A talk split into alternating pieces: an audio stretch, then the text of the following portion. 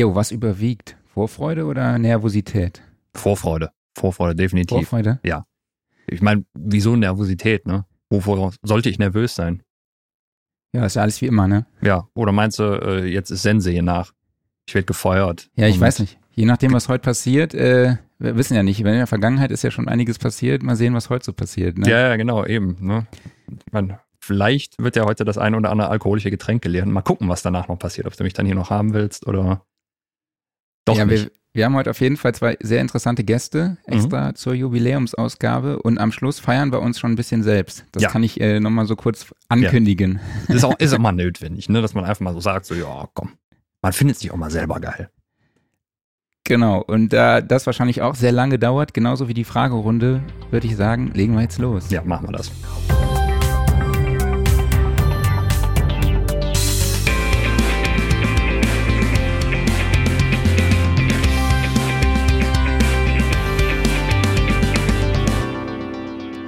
Ja, Sound and Recording Podcast Ausgabe 100. Mhm. Willkommen auf unserem neuen Studio-Sofa. Und wie lange haben wir darauf gewartet, endlich äh, das zu sagen? Ausgabe 100, ne? Ja, das sind jetzt gut zwei Jahre, ne? Also, Ja. so genau, bei der Ausgabe gemacht. 1 haben wir gedacht, oh, sind, sind nur noch 99 bis zur Ausgabe 100. ne? Ja, genau. Aber wir- waren ja re- relativ regelmäßig. Also es gab dann irgendwie so ab und zu mal eine kleine Urlaubspause, aber ansonsten war das einigermaßen durchgetaktet. Jede Woche eine Folge und jetzt sind es die 100. Total. Geil. Ich freue mich. Ich hab voll Bock. Ja. Um, ja, dann erstmal Hallo an alle da draußen. Schön, dass ihr in dieser Woche bei uns auf dem neuen Studiosofa Platz nehmt. Ich spreche wie immer mit dem treuesten Wingman, den man sich vorstellen kann, ähm, für den ich sogar äh, an einem Windows-Rechner in Cubase arbeiten würde. Ich werde gleich rot. Klaus Beetz, hallo. Dankeschön. ja, und ich darf ja nicht mehr sagen, ich spreche mit dem schönsten Chefredakteur der Welt. Deshalb sage ich einfach nur noch, ich spreche mit meinem lieben Freund und Kollegen Marc Bohn. danke dir, danke dir. Ich bin froh, dass du das jetzt heute nicht nochmal extra erwähnt hast, aber okay. Ja, und wir begrüßen ebenfalls hier auf unserem Studiosofa unsere beiden Gäste, nämlich Hans-Martin Buff und Christoph Assmann. Schön, dass ihr dabei seid. Hallo. Morgen ihr Hallo zwei. und auch herzlichen Glückwunsch Dankeschön. zu den 100 Folgen. Danke. Ja, wir freuen uns natürlich, dass mit Hans-Martin, ähm, ich sag mal, der Sound and Recording Podcast Voice wieder mit am Start ist Mhm. und äh, mit Christoph dann auch unser, der bestaussehendste Cubase-User und äh, unser Lieblings, Wo kam das denn her? unser Lieblings, ähm, ja, äh, Autor und auch sehr beliebt bei unseren Workshops. Also die Workshops. Deshalb haben wir ja auch euch heute zu Gast, ja, weil ähm, eure Episoden, also die Episoden, in denen ihr zu Gast wart, waren die erfolgreichsten. Christoph, du warst in Episode 43 zum Thema Songwriting und Arrangement am Rechner zu Gast. Und Hans-Martin Buff ist direkt mit drei Episoden in Wahnsinn. den Top Ten.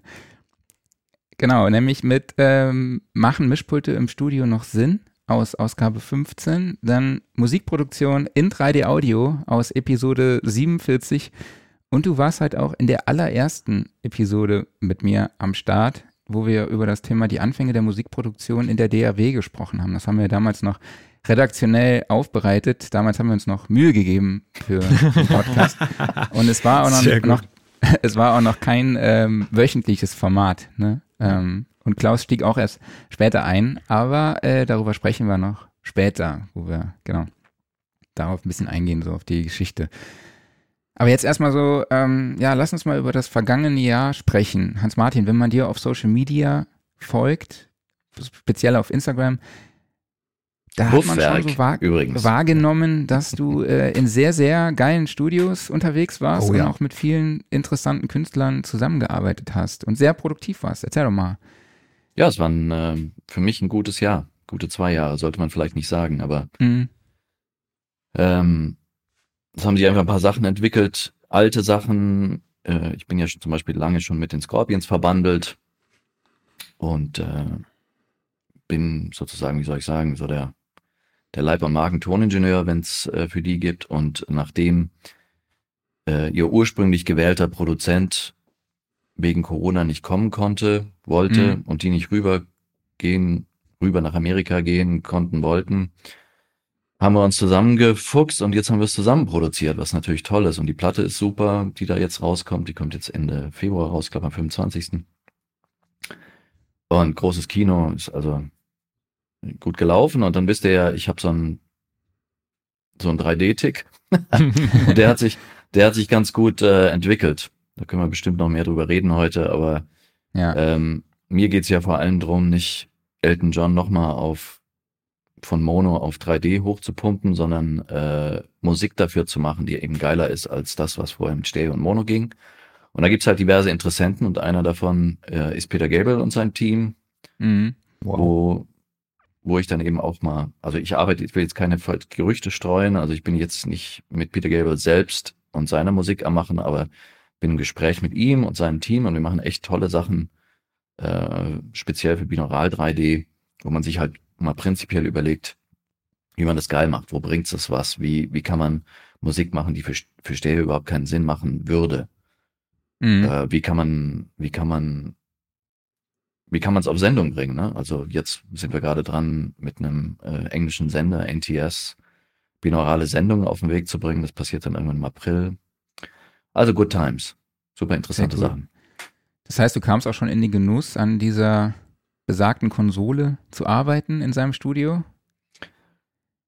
Du, ich will jetzt hier nicht unsentimental klingen, aber eine Konsole hat mich noch nie ins Studio gebracht. Also das ist halt eine SSL 9000. Das ist so das, äh, das Flaggschiff, was so die alten analogen SSLs gebracht haben. Also im Prinzip Mhm. äh, späte 90er Brillanz.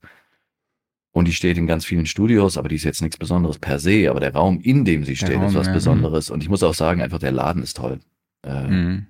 ich habe jetzt schon in vielen kreativen Fabriken gearbeitet und es ist ja irgendwie so ein Urtraum von ganz vielen erfolgreichen Musikern, sich irgendwas so hinzustellen, wo dann sich andere Kreative treffen und wo man selber anderen Chancen bietet, die die woanders nicht hatten und so. Und meistens geht das schief. Also ob das jetzt bei Beatles, Apple ist oder Rolling Stones oder was auch immer. Die Mhm. haben es ja alle gemacht und irgendwann haben sie gedacht, äh, Kokolores, wir sind Rockstars und keine Plattenfirmenleute. Und Bill Gable hat es echt super aufgestellt. Also das ist einfach ein selbstlaufender, toller Laden. Also es ist toll da zu sein. Das hat mit Mischpult nichts zu tun. Okay, cool. Ja, Christoph, ähm, wie war dein vergangenes Jahr und was waren deine Highlights? Na, grundsätzlich würde ich erstmal sagen, bin ich froh, dass trotz dieser ganzen Situation das ganze Geschäft irgendwie weiterläuft. So, Mhm. also ich habe weiter Aufträge. Ähm, wir hatten auch das Glück, die ein oder andere Gold- oder Platin-Auszeichnung jetzt letztes Jahr noch wieder zu bekommen. Und das ist eigentlich so mein Highlight, dass, dass, dass man irgendwie merkt, auch wenn Konzerte nicht stattfinden etc. oder nicht, nicht in dem Maße wie vorher natürlich, dass, dass man merkt, da draußen sind trotzdem Leute, die irgendwie die Musik konsumieren oder hören, auch wenn man das vielleicht selber in seinem Kämmerlein hier in dieser ganzen Corona-Situation ähm, ja nicht so wahrnimmt. Also es ist immer so ein bisschen, Mhm. bisschen merkwürdig, hier zu sitzen, irgendwie einen Song zu machen. Und im Endeffekt ist es nicht so wie, sage ich mal, 2019, wo du dann äh, auf irgendein Konzert fährst, wo 15.000 Leute stehen und den ganzen Tag die Musik feiern. Ähm, und da muss ich sagen, dass das hat mich eigentlich so ein bisschen durch das Jahr auch getragen, dass man trotzdem merkt, hey, da, äh, da passiert nach wie vor was. Ja, Und ich glaube, wenn man da am Ball bleibt, ähm, dann kommen wir da auch äh, wieder gut raus aus der Geschichte. es ist dann ähm, vielleicht ich auch glaube- sogar ein bisschen. Ja. Nee, sorry, ich wollte dich nicht unterbrechen. Nee, alles gut. Alles gut. Ähm, ist es denn vielleicht auch ein bisschen mehr geworden, dadurch, dass die Künstler vielleicht auch nicht auf Tour sind und dann vielleicht auch mehr Zeit haben, eben Musik zu produzieren? Auf jeden Fall. Also das kann ich aber eher für 2020 tatsächlich sagen. Okay. Ähm, da war das sehr, sehr deutlich, dass plötzlich alle da standen und gesagt haben, ja, ich habe ich hab jetzt keine Konzerte, lass uns mal Songs machen oder lass uns doch ein Album machen. ja. Ähm, und die haben sich dann so aufgestaut, die Alben, und wurden dann so über das letzte Jahr alle rausgebracht. Und das hat man schon gemerkt, wobei jetzt, jetzt ist man eher wieder in so einem normalen Rhythmus drin. Mhm.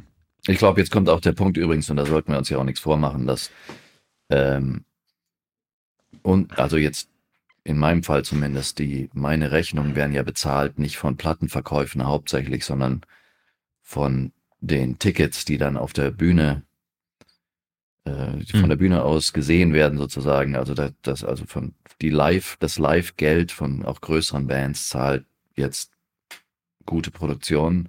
Und jetzt ist auch mal Zeit, dass die wieder auf der Bühne stehen können, weil sonst wird's eng. Mhm. Richtig, Ja. genau.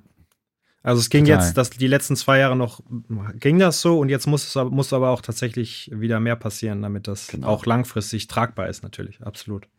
Ja, Richtig. ich glaube, wir drücken uns da einfach allen die Daumen. Ja. Und hoffen, dass die Situation sich bald ändert. Absolut, ja. Ähm, ja, ihr da draußen konntet Fragen an die beiden einreichen und damit an der Verlosung teilnehmen. Und nochmal kurz die Info, alle diejenigen, deren Fragen wir hier stellen, die haben auf jeden Fall was gewonnen. Wir wissen nur noch nicht was, das machen wir im Nachgang. Wir dachten schon, okay, die Frage, die, Okay. oder die, die oder wir haben dachten schon so irgendwie, ähm, ja, wir gucken mal, welche Frage, äh, bei welcher Frage die Antwort am längsten dauert. So, das muss Der die beste dann, gewesen sein. Okay, sehr gut. irgendwie so, Klaus, du stoppst dann die Zeit, ne? Ja, alles klar. So, Genau. Ähm, genau. Äh, Klau Hm? Klaus startet. ja, alles klar. Also, Frage von Tim Rustemeyer. Mir geht es oft so, dass ich sehr viele Ideen in meinem Kopf habe, teilweise auch schon mit finalen Sounds und so weiter. Gibt es einen Weg bzw. eine Methodik, diese Ideen und auch Sounds schnell aufzuarbeiten bzw. festzuhalten? Ja. Wer, wer soll zuerst? Genau. Ja, fa- fang ruhig an. Naja, ich kann das sagen, ich bin ja, ich bin, ähm, ich bin ja, ich würde mal sagen, zu, zu mittlerweile 60 Prozent oder so Toningenieur und zu 40 Prozent Produzent. Und ich bin kein Musiker. Ich habe zwar ein gutes musikalisches Ohr, aber ich habe jetzt nicht, wie wahrscheinlich Christoph, so eine persönliche Beziehung zum Instrument, wo ich im Prinzip das, was ich, was in meinem Kopf passiert, mit dem Instrument umsetze. Und was ich zum Beispiel viel mache, wenn ich jetzt wirklich was produziere im Sinne von ähm, mitarrangiere, wenn ich Ideen habe, dann habe ich immer ein Mikro rumstehen und singe die einfach ein. Also ich, da sind auf meinen Urdemos oder meinen Urarrangements sind ganz viele Wahs oder sowas drauf, wo ich halt oder sonst irgendwas habe, dass ich es nicht vergesse. Und wenn ich es dann Mhm. so eingefangen habe, dann äh, äh, nehme ich mir die Zeit später, das dann auszuarbeiten. Und ich glaube grundsätzlich, egal wie man es macht, wäre das mein Tipp, dass wenn man eben Ideen hat, dass man sich nicht verkopft und sagt, okay, äh, wie mache ich jetzt eine Session auf oder wie, wie könnte ich am besten jetzt diese eine Idee umsetzen, dass die final abgeschlossen ist, sondern dass man einfach äh, äh, si- sich zugesteht, ein Kapitel zu haben, wo einfach die Ideen so fliegen und dann später kann man die ja ewig, ewig äh, ausarbeiten. Das wäre auch im Prinzip genau die Antwort, die ich auch gegeben hätte. Im Prinzip würde ich da einen Schritt vor die Idee gehen. Es geht um die Vorbereitung, dass du einfach weißt, wie kriege ich super schnell mein Keyboard äh, an Start, wie kriege ich mein Mikrofon an Start, wie habe ich vielleicht auf dem Handy eine Voice-Memo oder irgendwas, ähm, dass man das einfach festhält und dann einfach gar nicht daran denkt, was das werden könnte oder so. Einfach aufnehmen, aufnehmen, aufnehmen. Ähm, und dann, wie Hans-Martin gesagt hat, in Ruhe ausarbeiten. Und ich Aber ich glaube glaube, auch, die Vor Vorbereitung ist das, ist das Wichtigste, dass du einfach die Tools parat hast. Ich glaube auch, dass das, das Dienstleisterische, was in unserem Beruf ist, äh, ob das jetzt Produzent ist oder Toningenieur, dass das ein ganz wichtiger Tipp ist. Ähm, ganz oft ist es so, dass die Leute, egal wer es ist, dass die erste Idee, weil sie eben nicht so analytisch zu Ende gedacht ist, sondern weil sie einfach kommt, ähm, auch in der Ausführung die interessanteste ist. Und deswegen ist es bei mir so, wenn ich jetzt produziere, ob das jetzt die Scorpions sind oder jemand völlig anderes, dass ich versuche, zumindest bei Sängern, äh, sofort auch handwerklich was vorbereitet zu haben, dass das Resultat, wenn jemand mal kurz schnell eine Idee einsingen möchte, brauchbar ist. Also, dass Mhm. ich nicht sagen muss, ah, ich muss das nachher einfach, weil es so Grütze aufgenommen ist, nochmal aufnehmen. Sondern ich kann das dann zusammenschneiden mit ausgetüft ausgetüftelten Takes, die dann irgendwie später kommen. Mhm. Und ich würde sagen, also bei den allermeisten äh, äh, finalen Vocals, die ich habe, auch jetzt bei der neuen Scorpions-Platte, da sind vom ersten Demo äh, noch welche drinne. Und die sind mit dem gleichen Mikro aufgenommen, mit dem gleichen Pre, durch die gleiche, durch den gleichen Kompressor. Und das ist, kann ich Christoph nur zustimmen. Das, das ist, was Professionalität ausmacht, dass man eben sagt, okay, das ist jetzt, was kommt und ich bereite mich drauf vor. Sehr gut. Okay. Gibt es irgendwie eine Art und Weise, auf die ihr eure Sprachmemos archiviert oder sortiert? Oder ist das auch wie bei mir einfach nur ein wirres, ja, ein, ein wirrer Fundus an mehreren Ideen? Ich habe tatsächlich, ich nutze diese Musik-Memos-App von Apple einfach. Ja. Und da kann ich zumindest einen Namen reinschreiben. Für eine Songidee oder, oder äh, keine Ahnung, was auch immer ich da gerade aufgenommen habe. Ob ich die Gitarre in der Ja. Hand hatte oder das Klavier, dann kann ich da gerade reintippen, äh, Gitarrenhook äh, 23 oder äh, mach ein Ausrufezeichen oder man kann da Sternchen verteilen, damit du zumindest schon mal weißt, die Idee Mhm. taugt was oder nicht. Ich mache so ähnlich. Ich habe da, ich, ähm, ich bin ja Einzelkämpfer, also ich habe jetzt keine, ich bin selbstständig, aber ich habe jetzt nicht jemand, der mir zuarbeitet oder so. Und da gehört einfach dazu, dass man ab und an den administrativen Berg abarbeitet, ob das jetzt Rechnungen schreiben ist oder dieses oder jenes, was sich angesammelt hat. Und dass man sich einfach Zeit zugesteht für den einen oder anderen Zweck. Und da gehört bei mir die, die Voice Memos gehören da auch dazu. Also wenn Mhm. ich sagen wir mal 40 hab oder so, ähm, dann nehme ich auch die Zeit und höre die mir einfach durch, was das war. Mach mir entweder Notizen jetzt in einer speziellen Session, um die es geht, oder setz das um, die Idee, die ich hatte, und schmeiß die dann auch weg. Also Mhm. das ist für mich äh, ganz wichtig, weil ich glaube, wenn man da irgendwie 200 Schnipsel, die 1 bis 200 heißen, drin hat, dann bringt's ja auch nichts. Ja. Also Richtig. Und, ja, und ein paar hebe ich auf. Neulich habe ich mit äh, Dave Grohl im Traum einen Song geschrieben. Und dann bin ich aufgewacht und hab, und hab, ehrlich, ich habe es jetzt auch genutzt. Geil. Also es ist wirklich, ich, hab, ich, ich hatte die Text- und die Melodie-Idee und er hat halt sein Ding gemacht, so, ah, was er halt so macht. Und ich bin aufgewacht, hab's ins Voice Memo äh, gemacht und dann, das, glaube ich, lasse ich auf ewig drauf. Ich habe heute, Nacht get- ich hab heute Nacht geträumt, ich käme zu spät zu dieser Episode. Ach, sehr gut. Mir fällt gerade auf, dass ich, Ja. glaube ich, nie was Musikalisches träume, sondern meistens bin ich irgendwie in irgendwelchen Actionfilm-Szenen drin oder sowas. Mit Riesenballerei und Aliens und keine Ahnung was.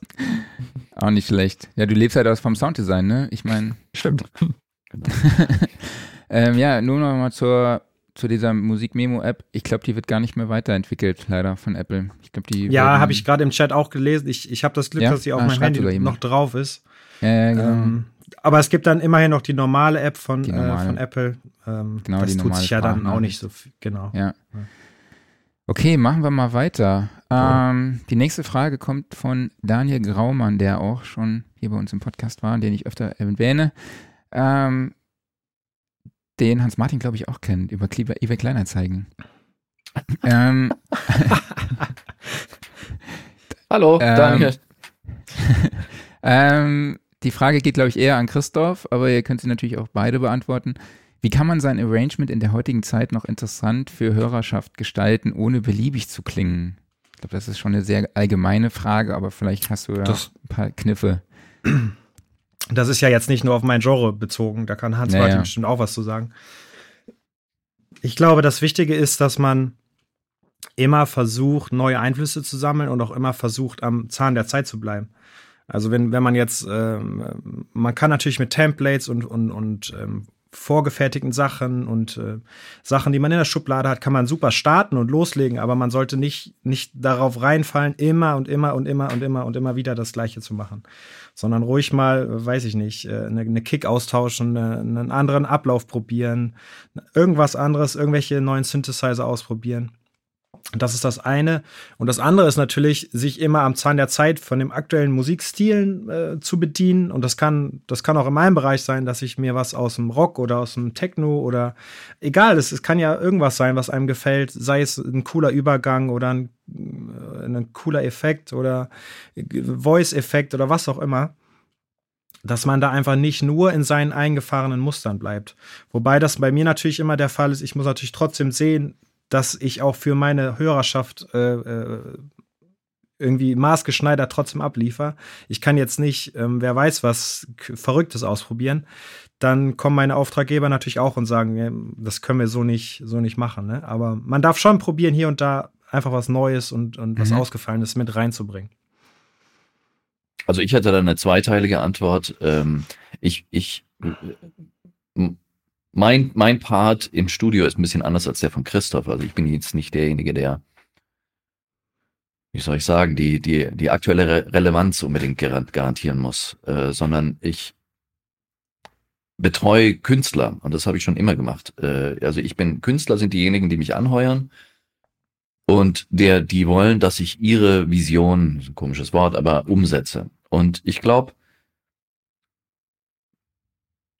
man muss darauf achten, nicht, dass man zwingend ein Rezept umsetzt ähm, und sich der einfachsten Zutaten bedient, ne? Also, sondern dass man ähm, die Platte für den Künstler macht, die der hören möchte und die die Welt auch hören möchte, wie auch immer das gehen soll. Das ist jetzt die philosophische Teil.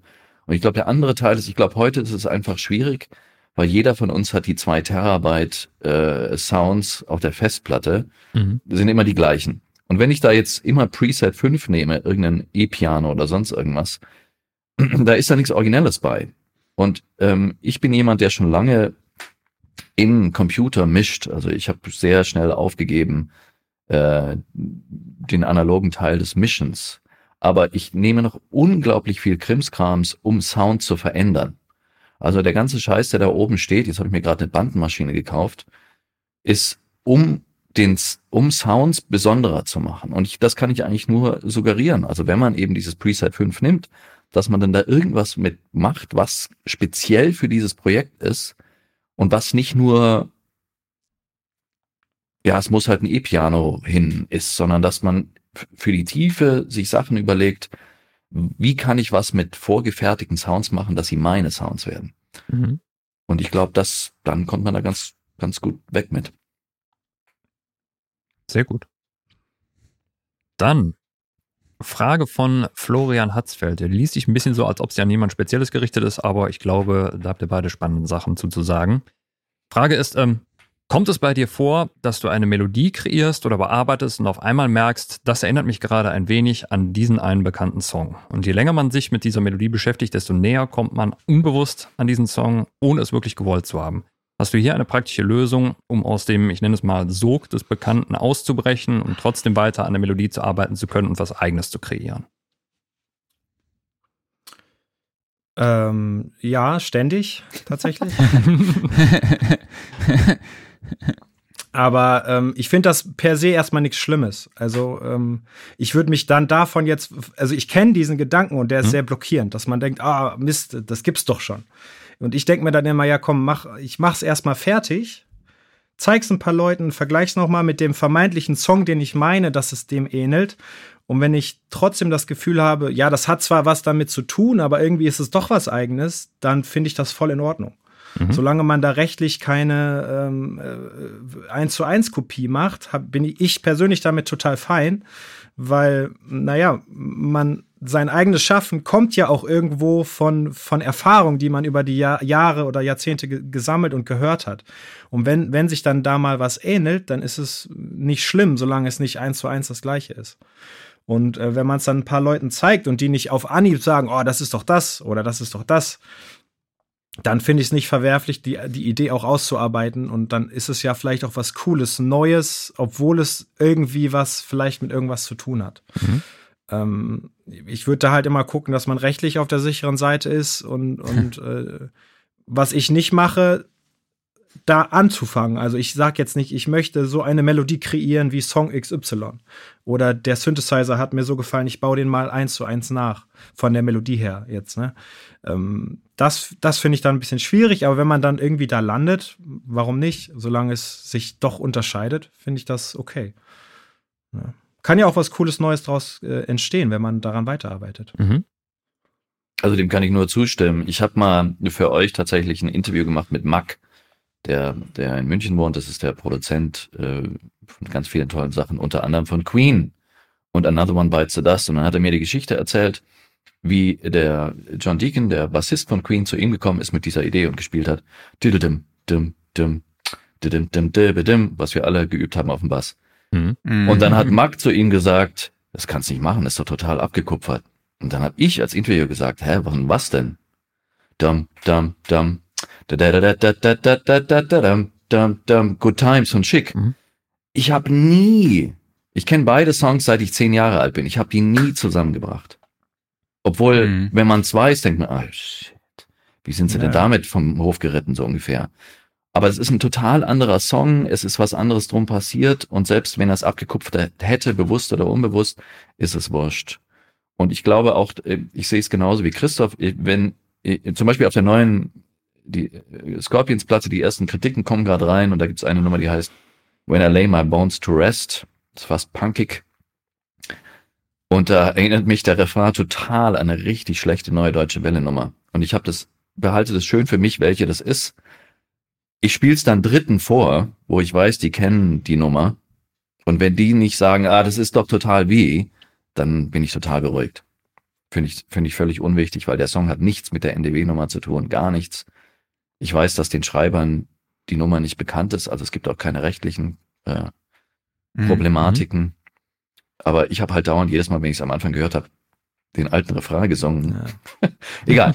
Aber es ist völlig wurscht, das ist mein Punkt. Also man, Ja. man, man hängt sich da an Sachen auf, an denen man sich gar nicht aufhängen muss.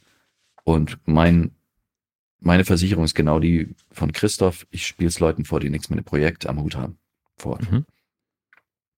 Ich habe über das Thema tatsächlich gestern noch mit, gestern Abend noch mit einem Kumpel geschrieben, ähm, weil ich habe einen Song geschrieben aus den Akkorden von Don't Stop Believin' dem Klavier, weil ich die Akkorde einfach so geil finde und das Intro. Ne? Aber dann habe ich halt die Akkorde genommen und halt komplett umarrangiert und eine Ballade aber draus gemacht, also was ganz anderes. Ähm, aber wenn ich sie ihm vorspiele, dann hört er halt auch nicht, äh, dass ich die Akkorde da genutzt habe. Aber man wird ja auch durch irgendwie, man wird ja auch durch Musik ähm, inspiriert und irgendwo kommt man ja auch aus einem gewissen Genre. Ne? Alle Leute sagen immer, ja, deine Songs, wenn du Rocksongs schreibst oder Pop-Rock-Songs, die klingen nach Blink. Alles klar. Naja. Aber ich wollte mich eigentlich zurückhalten mit meinen persönlichen Kommentaren. Aber das ist ein guter Punkt. gut. Das ist zum Beispiel ein guter Punkt jetzt auch. Ja. Also es gibt da viele Sachen in der Musikgeschichte. Zum Beispiel John Lennon war immer sehr offen mit seinen Ja. Influences und hat gesagt, ah, ich habe ich die Nummer nachgebaut, so ungefähr. Und das hat er zum Beispiel bei Come Together von den Beatles gesagt. Da gibt es eine Nummer hier, Come Out Flat Top, sagt er als ein Ding. Und da hat er gesagt, das hat er geklaut von Chuck Berry. Und zwar öffentlich. Und dann sind halt Mhm. die Chuck Berry Verleger, haben die Kavallerie gerufen und sind bei den Beatles einmarschiert. Und das sollte man sich natürlich dann überlegen, ob man dann wirklich loszieht und sagt, vielen Dank für die, für Mhm. die, für den tollen Genau. Oder beziehungsweise umgekehrt, dass man vorher fragt. Ne? Das ist ja auch immer das Ding. Gibt ja Ja, viele ja. Beispiele, Klar, natürlich. ähm, Absolut. wo man weiß, dass man klaut und dann kann man, sind die Leute, von denen man sich inspirieren lässt, durchaus offen für Arrangements normalerweise. Ja. Da haben wir ja letzte Woche drüber gesprochen. Genau. Ähm, wer sich darüber informieren möchte, kann sich die Episode gerne nochmal anhören. Da fand ich die auch die Story mit diesem Dua Lipa Sample von diesem einen Song aus den 90ern ziemlich cool. Die Mhm. hat dann halt gesagt, ja, sie gibt der Band halt die Rechte oder irgendwelche Anteile und Credits. So, das fand ich ganz cool. Ähm, dann haben wir die nächste Frage von Thomas Kopf, den ich auch aus dem Stammtisch und aus der WhatsApp-Gruppe kenne. Ich glaube, er ist auch hier bei YouTube gerade am Start, aber ich blick mit den ganzen Nicknames nicht so durch. ähm, die Frage danach, ob ihr zuerst mit den Lyrics oder zuerst mit der Musik beginnt. Und meistens muss man dann ja wohl antworten, mal so, mal so. Ich würde daher gerne wissen, geht bei euch das eine auch ohne das andere? Also wie oft habt ihr zuerst einen kompletten Text fertig und setzt euch dann an die Musik oder eben umgekehrt?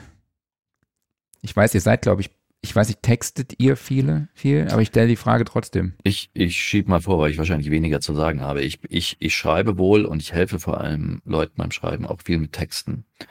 Und ich würde sagen, zu 95 Prozent wachsen die gleichzeitig. Also ich kenne ganz wenige Künstler, die nur die Musik fertig machen und dann einen Text draufschreiben. Und es gibt ganz seltene Fälle, dass der Text fertig ist. Also zum Beispiel bei Prince war es auch so. Die, das waren immer richtig gute Songs, wo der Text schon fertig war. Ja, äh, wo er mit dem Zettel reingekommen ist und dann die Musik dazu gemacht hat. Aber es war sehr selten. Und für mich persönlich, ich finde es auch schwierig, weil äh, ein, Song ein Songtext ist kein Gedicht. Ähm, das gehört nicht in ein Buch, sondern es gehört, das ist verweb, verwoben mit der, der Musik.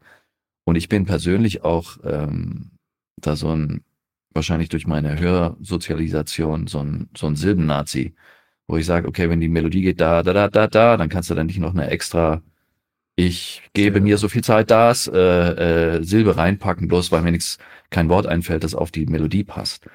Ähm, ja. Christoph.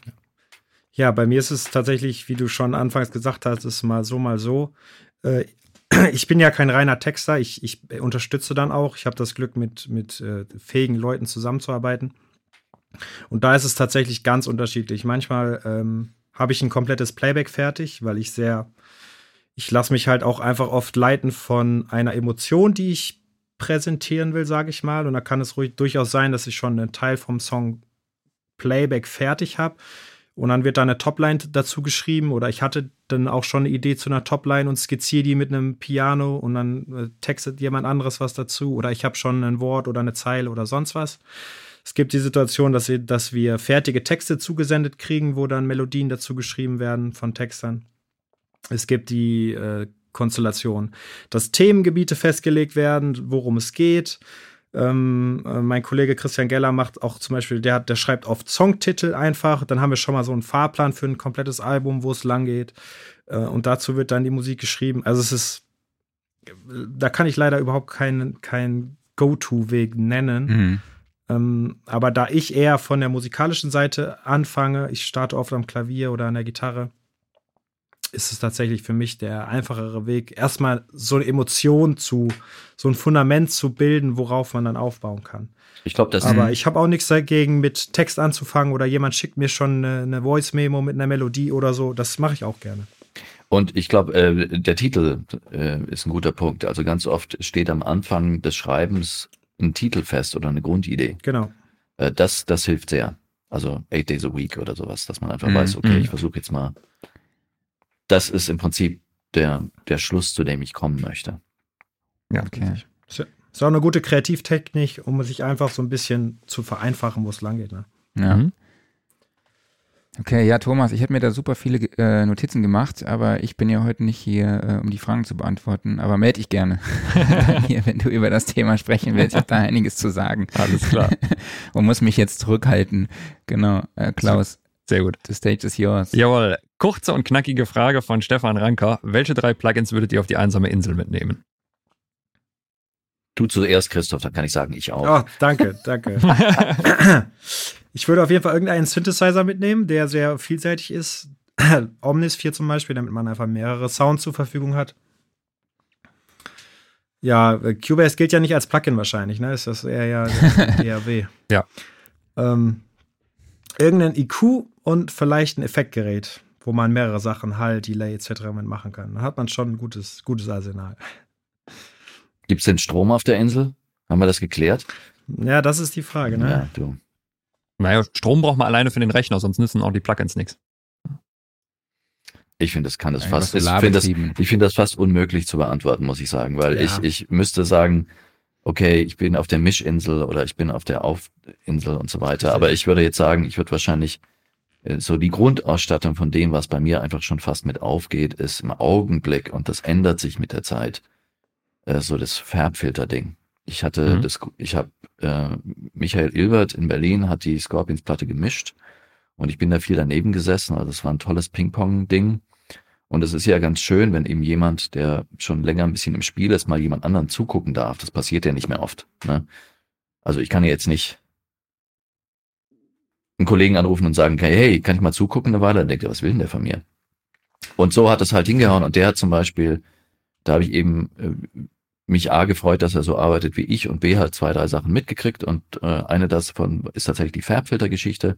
Gerade weil ich auch eben dieses 3D-Zeug mache, der Limiter geht für, für äh, 7.1 plus irgendwas Sachen. Also gibt's ja nicht viel, mhm. viel mhm. Geschichtchen. Und äh, damit hätten wir wahrscheinlich schon den EQ und den Limiter durch und tatsächlich äh, keine Ahnung, wahrscheinlich irgend so ein alles in einem Effekt-Ding, was mir jetzt gerade nicht einfällt. Ja. und eben, wenn ich was jetzt schreiben wollte, ne, also das ist das Ding. Also wenn ich jetzt wirklich auf einer einsamen Insel wäre, mein, mhm. mein Gedanke ist eher, keine Ahnung, ich bin, bin in einer Hütte in den Alpen und die Lawine kommt und ich bin da eingeschlossen. Mhm. Eine Woche, was hätte ich gern dabei? Da hätte ich wahrscheinlich am liebsten YouTube und eine Gitarre, dass ich endlich mal ein bisschen üben kann oder so. Ähm, aber dann würde ich was Kreatives haben wollen und dann wäre ich mit Christoph unterwegs und hätte gern irgendeinen Synthi, keine Ahnung, wahrscheinlich Serum. Mhm. Marc, du kaufst doch jede Woche 17 neue Plugins. Hast du eigentlich drei die einsame Insel oder ist das, oder wechselt das permanent? Boah, das ist wirklich ganz, ganz schwierig ähm, zu sagen. Ich glaube, ich würde auch irgendein Softwareinstrument definitiv mitnehmen. Also ich kann jetzt nicht sagen, die, ja, ich kann dir sagen, die NE Complete Library oder sowas. Das ist unfair, da ist ja das so viel. gilt nicht, genau. Das ist, äh, nee, theoretisch käme ich, glaube ich, mit meinem Logic auch ganz gut klar, was Softwareinstrumente Das angeht. geht auch gilt nicht. alles nicht. Cubase durfte auch nicht. Das geht auch nicht. Nee, Ja, sonst hätte ich auch. Pro Tools gesagt. Also da ganz gut klar. Nee, also ich glaube, ähm, ja, den EQP 1A würde ich als EQ mitnehmen. Ähm, den äh, LH2A als Kompressor und dann irgendwas äh, zur Musik machen, auch irgendein Synth, glaube ich. Irgendwie sowas. Ähm, ja. Ich weiß, wir haben viel vor, viel vor uns, aber ich glaube, eine interessantere Frage war, welche drei Pl- Plugins nutzt du immer noch, die du schon vor zehn Jahren genutzt hast? Mhm. Könnte ich jetzt übrigens so schnell auch nicht beantworten, aber das ist tatsächlich was, weil ich weiß nicht, wie es euch geht. Ich habe so, ich habe so so Phasen von ah, das Ding brauche ich unbedingt und dann kommt irgendwann Mhm. der eine Tag, wo ich es eben nicht nehme oder was anderes und dann sind sie halt weg. so ungefähr. Also es Ja. gibt so ein paar Sachen, die die ich zum Beispiel den Chandler Limiter, glaube ich. Äh, den gab es Okay. eine Weile lang als äh, äh, von Abbey Road selber als so ein Nachbau und dann haben die keinen Bock mehr gehabt und haben aufgehört, als es auf 64-Bit ging und jetzt gibt's den von UAD und von Softtube ganz toll. Also das Mhm. wäre zum Beispiel was, was, was ich seit zehn Jahren nehme, immer auf einer Mix-Situation. Ich glaube den L1, auch wenn auch nicht dauernd, aber den nutze ich seit, seit es ihn gibt, wann Ja. auch immer das war, 1997 oder so. Mhm. Und äh, ja, da hört's auch schon auf. Ja. Da würden mir aber auch drei Sachen spontan einfallen. Das wäre einmal von, von Waves der R-Vox, Mhm. einfach um irgendwie mal schnell eine Stimme zu komprimieren. Ähm, Kontakt von Native Instruments, weil ich das für die Arbeit jeden Tag brauche. Ich meine, gibt es zwar jetzt mittlerweile zig Versionen von, aber ja, ist ja trotzdem eine uralte Sache. Und ähm, das Plugin vom, vom Access Virus TI. Einfach Tschüss. weil die Hardware ist zwar super zu bedienen, aber mit der Software zusammen ist es einfach so bombastisch von der Bedienung her. Christoph, hast du da welche? Die, die schon immer? Ich überlege gerade. Mir, mir, ich schleppe die dann immer so mit mit den neuesten Versionen. Ne? Wie die Waves-Geschichten, wo ich ein paar, eine Handvoll an Tools habe, die ich einfach schon immer verwende. Oder den Fabfilter EQ, den gibt's ja jetzt auch in der dritten Version, glaube ich, den benutze ich von Anfang an. Ähm, ähm, solche Geschichten. Ähm, aber ich merke für mich, je, je, je länger ich das Ganze mache, desto weniger geht es für mich irgendwie um den, um den Hersteller oder, oder um, um genau das Plugin. Mir ist es inzwischen eigentlich ja nicht egal, weil man natürlich schon seine Einsatzgebiete hat. Aber im Grunde genommen kann man sehr, sehr viel mit, mit vielen Dingen machen. Aber ich versuche trotzdem immer wieder, ja, mal, mal recht, rechts und links zu schauen, was es da Neues gibt. Mhm. Ja, für mich ist das halt total schwer, schwer zu beantworten, weil ich halt wöchentlich irgendwie die allerneuesten Plugins halt Mhm. kriege und die Ja, dann ja. halt natürlich auch direkt ausprobiere Testen, und klar. anwende und teste so. Und äh, deshalb kann ich gar nicht sagen, was innerhalb der letzten sieben, acht Jahren da übrig geblieben ist. Ich glaube, so Ozone oder so ist, äh, nutze ich tatsächlich manchmal noch. Ähm, auch, auch einfach, um mal zu checken, was der Mastering Assistant denn machen würde so. Und ich glaube, der Maximizer, den finde ich eigentlich ganz cool davon immer noch. Ähm, genau, aber ich glaube, machen wir mal weiter mit der nächsten Frage. Wir haben noch einiges vor uns. Mhm. Ähm, und zwar Markus Münch fragt, wie ihr Sidechaining einsetzt. Also er macht jetzt hau- hauptsächlich elektronische Musik, möchte aber auch Rockbands produzieren und weiß halt, okay, das wird so als De-Essing natürlich auch verwendet, aber vielleicht habt ihr ja auch so äh, Einsatzgebiete und vielleicht auch ähm, ja, Ideen zu einem kreativen Sounddesign mit einem mit Sidechaining. Also ich, ich kann da auf jeden Fall, Entschuldigung, auf jeden Fall ähm, durch mein Genre und durch die eher elektronische Seite natürlich viel zu sagen. Und ich unterteile das im Prinzip immer in zwei Richtungen. Einmal das kreative Sounddesign, also äh, Sidechaining, das man wirklich hört. Und eher so das, ich sag mal, das feinfühligere Sidechain, wo es wirklich nur darum geht, ähm, einer Vocal ein bisschen Platz zu schaffen oder eine Snare besser durchkommen zu lassen. Ähm, und, und da rate ich eigentlich immer zu, das ein bisschen zu unterscheiden. Geht es wirklich einfach nur darum, der Kick Platz zu machen? Da kann man natürlich dieses Hardcore-Sidechaining verwenden auf jeglichen Instrumenten. Aber es gibt dann ja auch Tools, ähm, keine Ahnung, das LFO-Tool oder Kickstart, wo Mhm. man auch nur so eine Prozentwahl machen kann, wo sagt, ich möchte hier nur 30 Prozent Sidechain, einfach um ein bisschen Raum zu machen.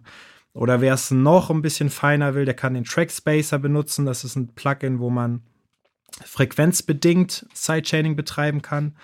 Das heißt, ähm, wenn sich zwei Instrumente, und das ist auch dann genreunabhängig, wenn sich zwei Instrumente so ein bisschen beißen, kann man sagen, ähm, ich möchte dem Gesang ein bisschen Platz machen und alle Frequenzen, die störend sind, werden dann bei den Keys ein bisschen runtergedrückt, zu dem Moment, wo sie quasi präsent sind.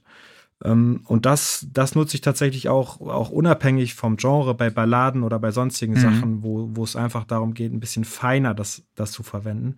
Vielleicht kannst du da auch was zu sagen, Hans-Martin, in deinem Genre, dass, dass ja da eher solche feineren ähm, Tools nötig sind und jetzt nicht dieses typische David Guetta Sidechain-Feeling. Ähm, ich habe das Schöne, ich habe tatsächlich eine äh, der schönen Sachen in meinem Berufsleben ist, dass ich nicht so einem Genre ver äh, verpflichtet bin. Aber tatsächlich ist, ist es relativ wenig äh, Vollelektronik. Und ich kann da eigentlich nicht viel zufügen. Also es ist, äh, es wird relativ selten genutzt und meistens äh, tatsächlich, um der Kick Platz zu machen. Also um den Bass, wenn es wirklich zu muffig wird, äh, den Bass ein bisschen aus dem Weg zu räumen und die Kick ein bisschen knacken zu lassen und so. Oder eben so Sachen, du hattest es auch schon angesprochen. Ich habe jetzt, äh, ich habe jetzt irgendwelche strahlenden Pads und tolle Background Vocals. Was ist wichtiger, wer ist Chef? Und wer Chef ist, drückt dann den anderen ein bisschen weg in den entsprechenden Genau. Frequenzen, sowas. Ich habe so ein paar Sachen am Start, also was jetzt das Technische angeht. Ich nehme auch den LFO, das, das Plugin zum Beispiel. Ich bin immer, ich traue Delay Compensations, egal welche DAW, nicht so sehr über den Weg, dass ich jetzt tatsächlich so Sidechains auf ewig drin lassen möchte, sondern ich hätte das gerne irgendwie finalisiert an irgendeinem Punkt. Und eine von den Sachen, wie ich es tatsächlich mache, ich, ich mache es über VCAs. Also ich mache mir, ich habe tatsächlich mir eine Template gebaut, wo ich so diverse irgendwann mal gezeichnet habe, tatsächlich speziell für die Kick, wo ich mir dann äh, die, die sich mit dem Tempo verändern, ja, und wo ich dann die VCA-Tracks einfach importiere und dann einer Gruppe zuweise, wo die alle drin sind, wo das passieren soll. Die Gruppe ist inaktiv, aber der VCA arbeitet ja trotzdem und zieht dann relativ wip, wip, wip, wip runter bei allen gleich, wo ich das machen möchte. Ähm, weil ich dann genau weiß, wann, wo was passiert und ich kann es dann zum Beispiel auch mal aussetzen an einer Stelle und so äh, und bin mir aber sicher, dass, dass die Audiobearbeitung nicht ganz so unzuverlässig ist, wie sie bei Plugins sein kann. Das ist eine ziemlich coole Idee. Gern geschehen. Mhm. Ja. Das stimmt. Was ich äh, alternativ auch anbieten kann, dass man die Sidechain-Sachen immer rendert, um es einmal zu kontrollieren. Und gegebenenfalls auch noch da per Hand dann, das mache ich beim Bass zum Beispiel ganz oft, dann schneide ich den einfach oder mach, setz noch ein Fade, dass da wirklich nichts ist. Oder schau wirklich präzise rein, welche, so, welche 32. oder 16. oder 64. möchte ich jetzt wirklich gesidechained haben. Dass man nicht einfach ein Sidechain einsetzt des Sidechain-Willens, sondern wirklich sich auch musikalisch und technisch überlegt, wie viel soll es wegnehmen und dann, wie Hans-Martin schon gesagt hat, wirklich kontrollieren, dass das auch wirklich dann da ist, wo man es erwartet. weil, äh, Das ist ein super Deal, auch der hat jetzt nichts mit der Frage zu tun, das würde ich gerne sagen, weil das ist mir echt wichtig. Ich glaube, ähm, eine von den Sachen, die man unterschätzt, ist tatsächlich, ähm, äh, wie kurzlebig dieses ganze Digitalzeug ist. Im Sinne von, äh, was heute so funktioniert, funktioniert beim nächsten Upgrade halt völlig anders. Und wenn man jetzt in einer Session äh, Plugins hat, die nicht nur jetzt sagen wir mal ein EQ sind oder so eine Mixbearbeitung, die wirklich äh, kriegsentscheidend sind für den Gesamtsound, zum Beispiel sowas wie Auto Align oder sowas, dann kann ich nur empfehlen, dass man die irgendwann gegen Ende des Mixes oder so reinbounced, committed, wie auch immer, dass die auf immer so bleiben, wie sie sind. Und dass ihr nicht, wenn in zwei Jahren die Kundschaft anruft, was sie tun wird übrigens, das ist irgendwie auch was, was heute durch die Wiederholbarkeit von digital einfach Usus ist. Also wenn in zwei Jahren der Künstler anruft und sagt, ich hätte gern den Mix von vor zwei Jahren nochmal, nur mit einer leicht lauteren Snare oder mit weniger Vocals oder was auch immer, ähm, dass ihr nicht von vorne anfangt, dass nicht alles durcheinander Mhm. fliegt. Also alles, was wirklich grundsätzlich den Sound verändert, keine Ahnung, irgendein Flanger, der wo drauf ist, was auch immer. Ich habe zum Beispiel, bloß, ich mach's kurz, aber ich habe, äh, ich als Pro Tools User habe natürlich ab und an doch ein VST-Plugin, was ich gerne haben möchte und da gibt's äh, ein, ein schönes Rapper-Plugin, wo ich einfach, also ich mache das Rapper-Plugin im, im äh, äh, nicht Rapper im Sinne von Sprechgesang, sondern einwickeln mhm. äh, im Pro Tools auf und dann packe ich das VST-Ding rein, funktioniert super. Es gab ein Upgrade von diesem Rapper und plötzlich waren sämtliche Plugins, die ich da drin hatte, wurden auf Default gestellt. Also alles, was ich da drin hatte, jede Einstellung von mir war weg. Hm. Und wenn ich natürlich sowas dann nehme, um, sagen wir mal, ein Tremolo drauf zu machen oder ein Phaser, der total wichtig ist für irgendwas oder ein Amp oder so, dann kann ich euch nur empfehlen, dass ihr am Schluss ein bisschen äh, Session-Hygiene betreibt und das dann durchcommittet und hm, dann kriegt ihr es nämlich auch in zehn Jahren noch auf. Ja. Okay. Ja, die nächste Frage finde ich ganz spannend, ähm, wie ihr Melodyne einsetzt und wo für euch es noch natürlich klingt und halt, äh, was ist künstlerisch, ja, auch. Und vielleicht auch so der Unterschied zwischen Pop, Rock, äh, beziehungsweise Pop und Schlager und auch Rock. Ich fange. Christoph, möchtest ja. du? Oder ich mach's kürzer. Ich bin dann dann ja, fang dann, mal an. Ich mach's kürzer, weil ich, also für mich ist äh, Melodyne ein grundsätzliches Plugin, äh, was ich immer nutze. Und zwar, mir gefällt Melodyne jetzt speziell im Gegensatz zu anderen äh, Tuning-Plugins äh, ähm, deswegen, weil mein Gehör entscheidet, was geändert wird. Ich bin also nicht jemand, der sagt, mach das mal automatisch auf da und da ein. Und ich höre mir buchstäblich jeden, jede Vocal Comp mit Melodyne durch und entscheide dann musikalisch, wo was geändert werden soll oder nicht. Und das ist eine tolle Sache. Also ich finde das was ganz, mhm. ganz Wichtiges. Ähm, in meinem, jetzt in Rock oder so, ist es relativ ungewöhnlich, oder zumindest in dem Rock, den ich bediene, den klassischen Hardrock, äh, dass man da jetzt den Effekt hören soll. Es ist aber dennoch zum Beispiel, wird es auch von mir genutzt, wenn jetzt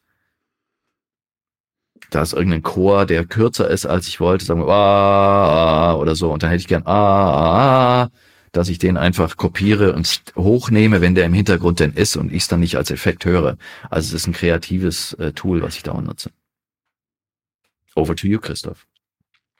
Ja, geht mir ähnlich, ähm, weil, ja, wenn man mal ehrlich ist, die, die, die Hörgewohnheit der meisten Leute heutzutage, die wundern sich schon fast, wenn sie einen Gesang hören, der nicht bearbeitet ist. Also wenn man ein Demo mhm. hat und einen Song oder beziehungsweise ein voll produziertes Playback und dann singt da jemand drauf live, dann wundern sich auch Leute, die jetzt nicht das musikalische Gehör haben, die gucken dann schon so ein bisschen, denken, hm, klingt jetzt irgendwie nicht so, wie ich es erwartet hätte. Das ist auch oft dieses, mm. dieses Phänomen, was man in Live-Sendungen hat, dass dann, keine Ahnung, dann ist ein fett produziertes Playback und da singt jemand live dazu und man denkt sich irgendwie so, hm, passt jetzt irgendwie nicht so, wie ich es wie im Ohr habe. Und das, das liegt halt daran, dass seit Jahren, ich weiß nicht, wie lange Melodyne schon auf dem Markt ist, dass einfach jeder Ton dahin kommt, wo der Künstler oder der Produzent ihn haben will. Und äh, dass man wirklich nur noch an gewissen Stellen die Natürlichkeit äh, zulässt und durchlässt, da wo sie halt auch angenehm ist. Ähm, und was ich immer nur raten kann, ich, ich würde jetzt nicht Melodyne auf alle Töne draufpacken und dann ähm, das bouncen und weg damit, sondern immer das, dafür sorgen, dass ich auch immer noch einen Schritt wieder zurückgehen kann. Also wenn ich mhm. im Prozess merke, oh, der Ton ist doch zu unnatürlich oder ich möchte es doch ein bisschen natürlicher haben, dass man immer wieder zu der ursprünglichen Version zu, zurückkehren kann ähm, weil man natürlich schon dazu neigt, es zu gerade zu machen. Und das ist dann natürlich auch irgendwann so robotermäßig und das, das gefällt dann auch niemandem. Mhm. Aber ich finde es überhaupt nicht verwerflich daran, seiner kreativen Vision zu folgen und die Töne dahin zu schieben, wo man sie hört. Und wenn es halt bedeutet, dass der Sänger den Halbton nicht schafft und man ihn dann halt nachträglich einen Halbton höher schiebt, weil es gerade wichtig ist und man den ganzen Song nicht noch einen halben Ton runter transponieren will. Ich, ähm, ja. ja. Ähm, ich würde jetzt kurz dazu sagen, dass bei mir zum Beispiel ist nicht so, dass ich nichts natürlich ließe, sondern genau diese Abwägung, was lasse ich und was nicht. Genau. Ähm, ja. Also zum Beispiel, ich habe mal ähm, eine Platte gemacht, die ich jetzt nicht erwähne, aber wo das war im Prinzip so eine eine Rap-Geschichte, wo es so ein bisschen Jan Delay ähnlich äh, äh, hoch und runter ging mit so Sprechgesang. Und dann gab es halt ein, zwei Momente, wo zum Beispiel im Refrain wichtig war, dass die Kadenz stimmt. Also dass wirklich nicht, äh, dass man nicht, nicht sich nur rein mogelt, sondern dass wirklich ba, ah, ah, ah, ah, war. Und da helfe ich danach, weil wenn der ganze Song drunter leidet, dann ist es nicht cool. Und ich kann Christoph übrigens nur zustimmen, dass es allgemeine Sache, dass der Schritt zurück bei Extremsachen möglich ist. Also in Pro Tools, das ich ja nutze, ist es durch diese Playlists ganz gut.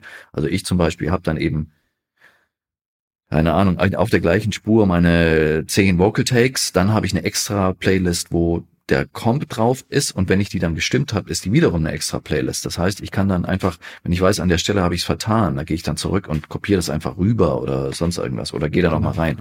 Also, aber das ist ein super Tipp, finde ich, ähm, dass man eben nicht, man, ganz viele Sachen macht man ja, weil man kann.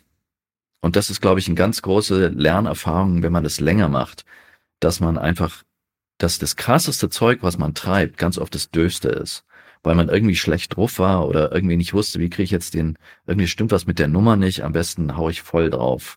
Und wenn ich dann am Tag mhm. drauf den Collar verloren habe, dann ist es ganz cool, wenn ich zurückgehen kann und sagen kann, ah, das war eigentlich okay, vielleicht sollte ich einfach was anderes machen.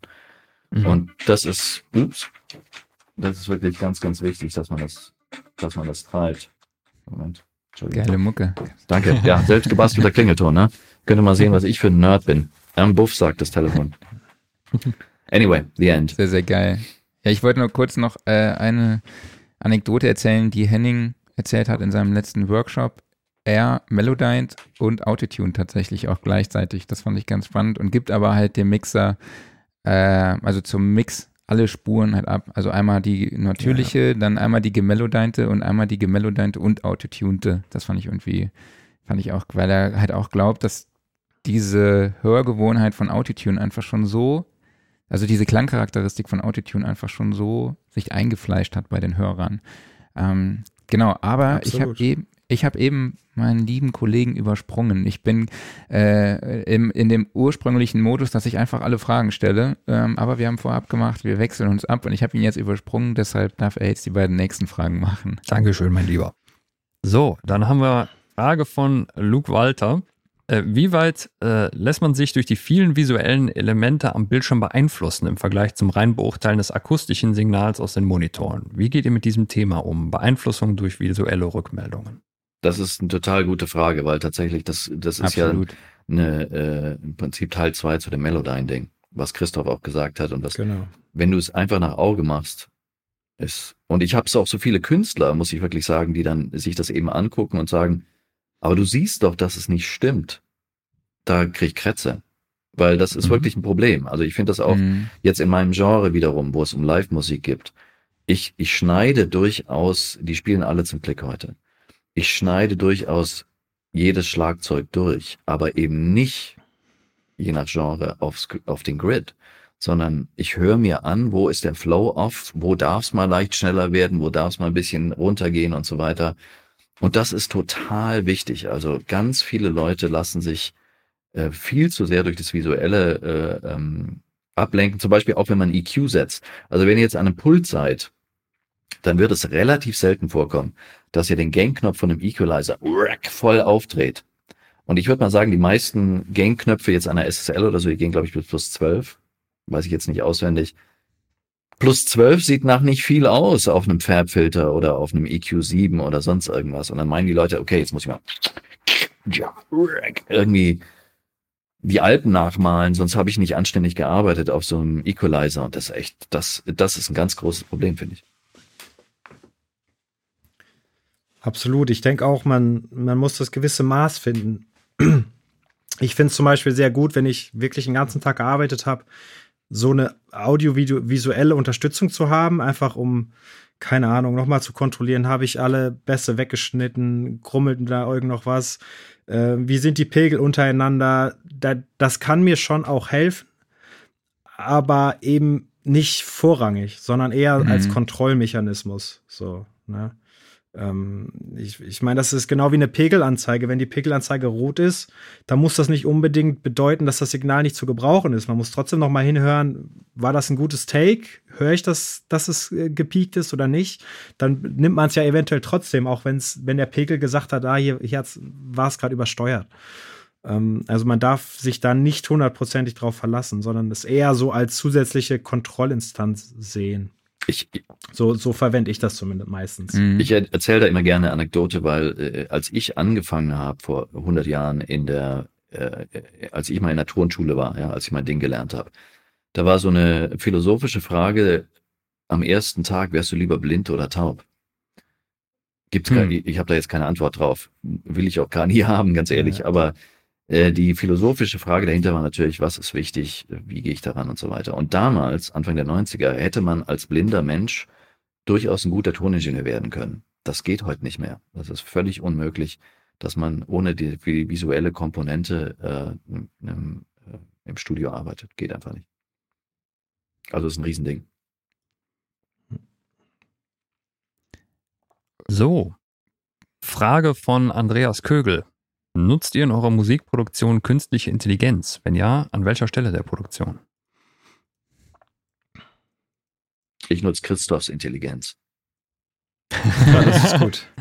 Ich habe tatsächlich ein einziges Tool, das ist, es ist ein EQ von Gulfos. Der kommt ganz Ende auf dem Master. Ich weiß nicht, ob man das jetzt schon als AI bezeichnen könnte, aber er macht zumindestens analysiert er das Signal, ich weiß nicht wie oft die Sekunde, um gewisse Entscheidungen noch zu treffen. Und dann kann man ihm sagen, ein bisschen mehr Höhe, ein bisschen mehr Mitten, ein bisschen mehr Tiefe, ein bisschen mehr Separation. Äh, das ist so das Einzige, wo ich das ein bisschen ausprobiere. Ähm, Im Songwriting-Prozess oder wo ich mir dann irgendwelche Akkorde oder Abläufe rausschießen lasse, das mache ich gar nicht. Da gibt es ja auch Leute, die das schon probieren. Ähm, also ansonsten bin ich da noch nicht dabei, muss ich sagen. Also ich nutze es nicht und ich bin zum Beispiel einer der Gründe, warum ich diese Ozone-Sachen und so nicht nehme, ist, weil,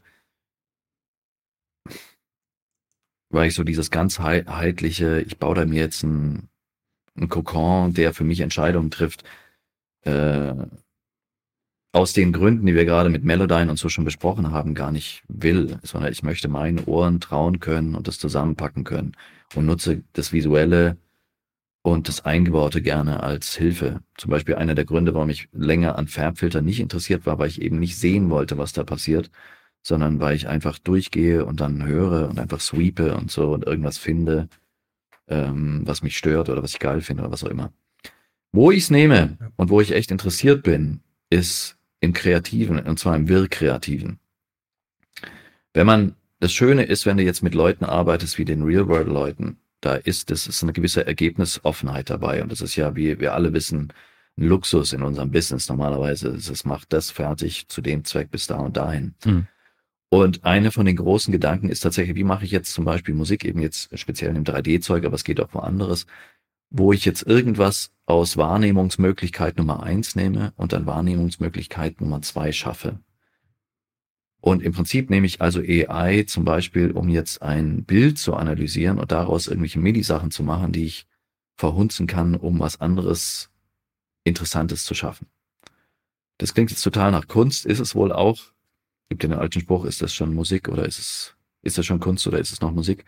Ähm, aber das ist das, wo es interessant wird, glaube ich, weil für mich, weil dann wirklich durch die Misshandlung von AI oder den Missbrauch Ideen kommen, auf die ich selber nicht gekommen wäre. Und die dann Türen aufmachen, um zu gucken, äh, was für tolle kreative Sachen da kommen könnten in der, in der nächsten Mhm. Runde.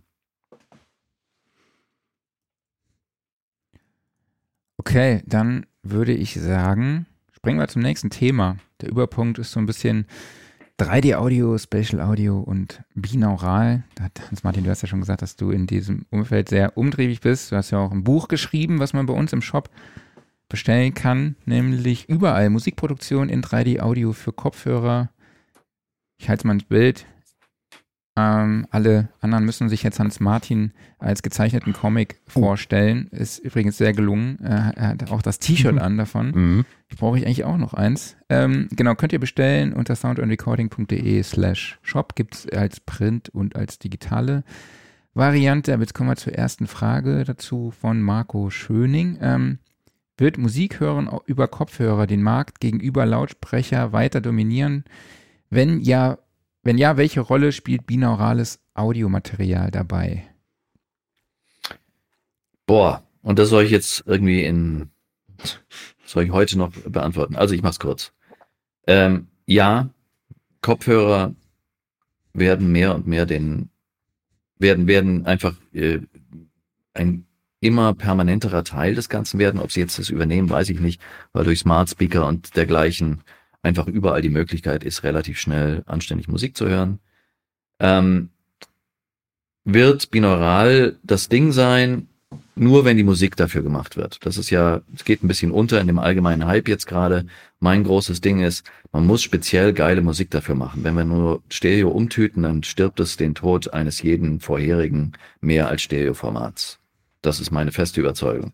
Also wenn es in zwei, drei Jahren, wenn in zwei, drei Jahren Christoph Musik macht, für die Kunden, die er jetzt hat, oder für, noch besser für neue Junge, wo äh, kreative Sch Schritte dabei sind, die speziell für 3D sind und für, die für Stereo einfach blöd sind, dann wird's geil. Und dann wird binaural auch ein Riesenteil ja. von diesem großen Kopfhörermarkt sein. Wenn es bis wie bisher einfach Stereo bleibt, das dann irgendwie hochgepumpt wird für, für 3D, dann nicht. Das finde ich interessant, äh, weil ähm, im Vorgespräch hat, hattest du gesagt, Marc, ich werde ein bisschen kontrovers. Im Grunde genommen geht es mir genau darum. Also äh, es, es muss Musik geben, die dafür gemacht wird, weil äh, alles andere aus kreativer Sicht finde ich das finde ich das irgendwie merkwürdig, ähm, weil es dann nicht den Mehrwert hat. Das wirkt gerade eher so wie ein weiteres Verkaufsargument. So, ich, mhm. ich brauche den Song jetzt in 3D-Audio, damit wir mehr Streams haben oder mehr verkaufen, komme was wolle, egal ob es sinnvoll ist oder nicht. Ähm, und, und das finde ich da an der Sache so ein bisschen schwierig. Wenn wir wirklich dahin kommen, dass es, dass es Musik gibt, die dafür gemacht wird, dann kann das wieder eine ganz andere Nummer sein, weil man dann natürlich ganz andere, andere Welten hat. Aber die ganzen äh, Sachen, die aktuell überwiegend so gemacht werden, sehe ich dann auch eher als nicht als fragwürdig, es ist ein super Experiment, aber ich glaube, es ist nicht der Mehrwert, den man im Endeffekt haben könnte. Völlig richtig. Also ich mhm. habe zum Beispiel schon was, ich weiß gar nicht, ob Christoph das weiß, aber ich habe geguckt, was Christoph so gemacht hat. Aber ein seiner Act habe ich für Dolby gemischt. Und ich sag Ach, nicht wer. Und es ist einfach ein Abmix, weil das die, die Plattenfirma so wollte, musste schnell gehen. Also im Prinzip hochgepustet, ja. ist völlig für den Arsch. Also es klingt nicht scheiße, ich habe mich wirklich angestrengt. Ich werde jetzt nicht sagen, ich Ach, danke nee, schön. wirklich.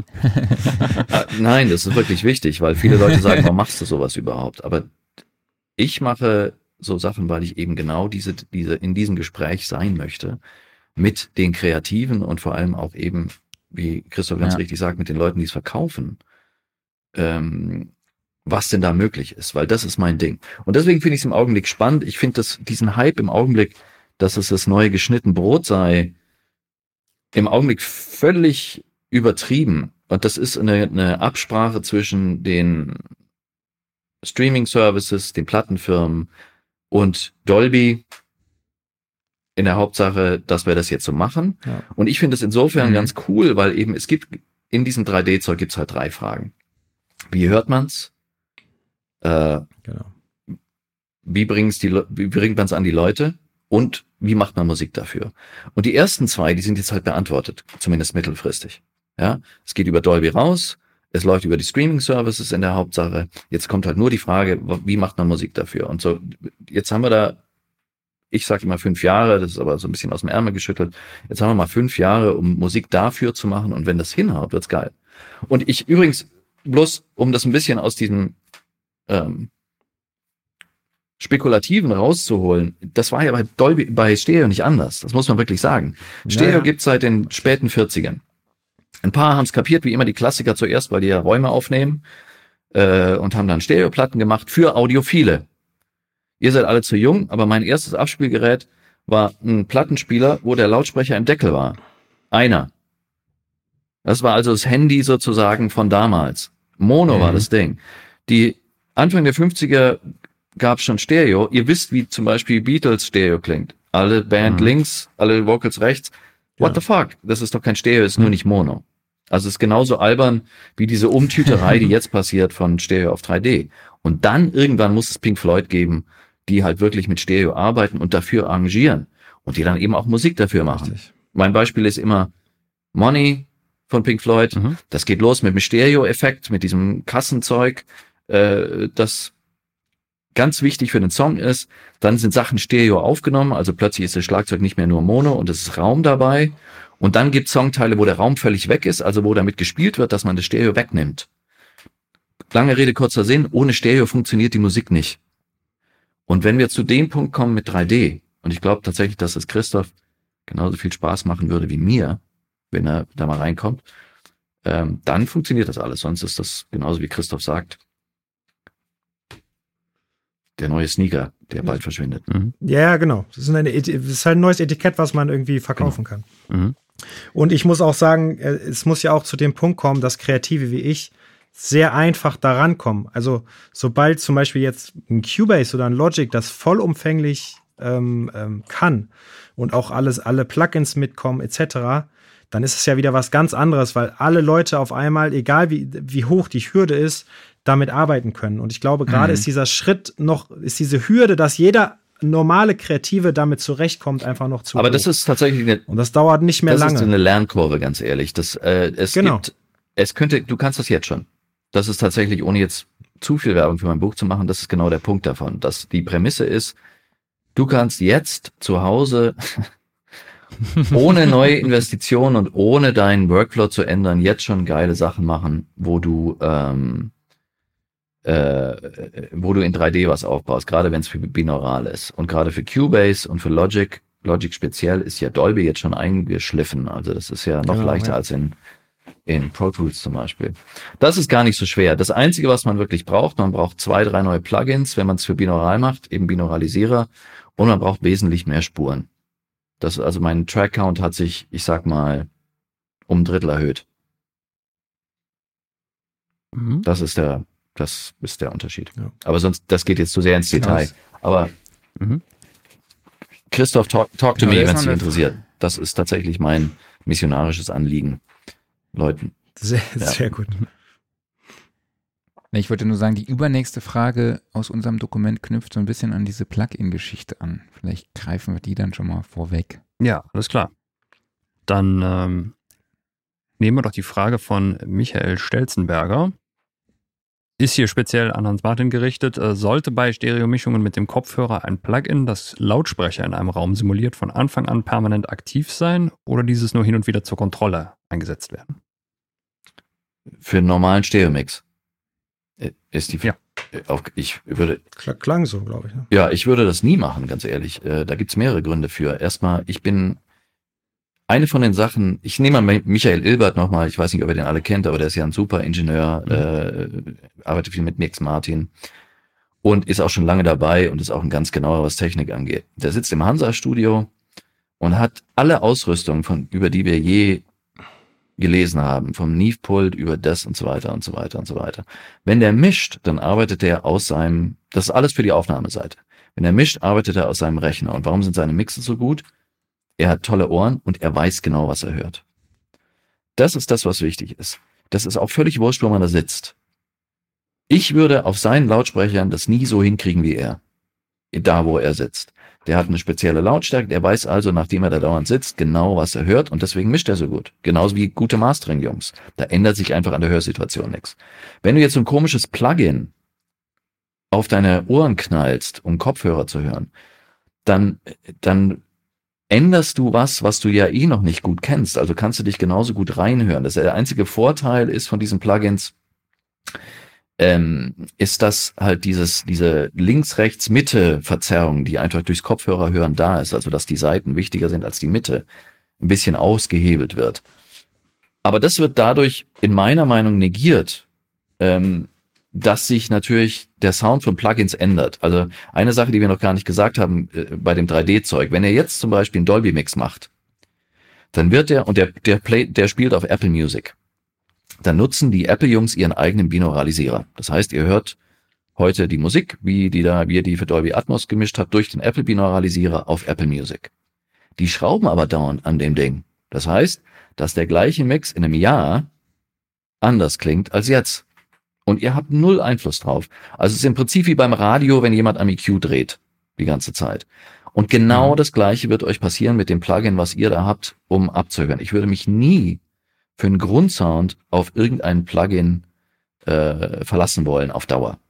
Weil wenn es dann plötzlich mal weg ist, dann stehe ich da, dann fange ich von vorne an, würde ich nie machen. Ja, ja. Ich, ich schlepp seit vielen Jahren, seit über 20 Jahren, ist das wahr? Ja, seit 25 Jahren die gleichen Kopfhörer mit mir rum.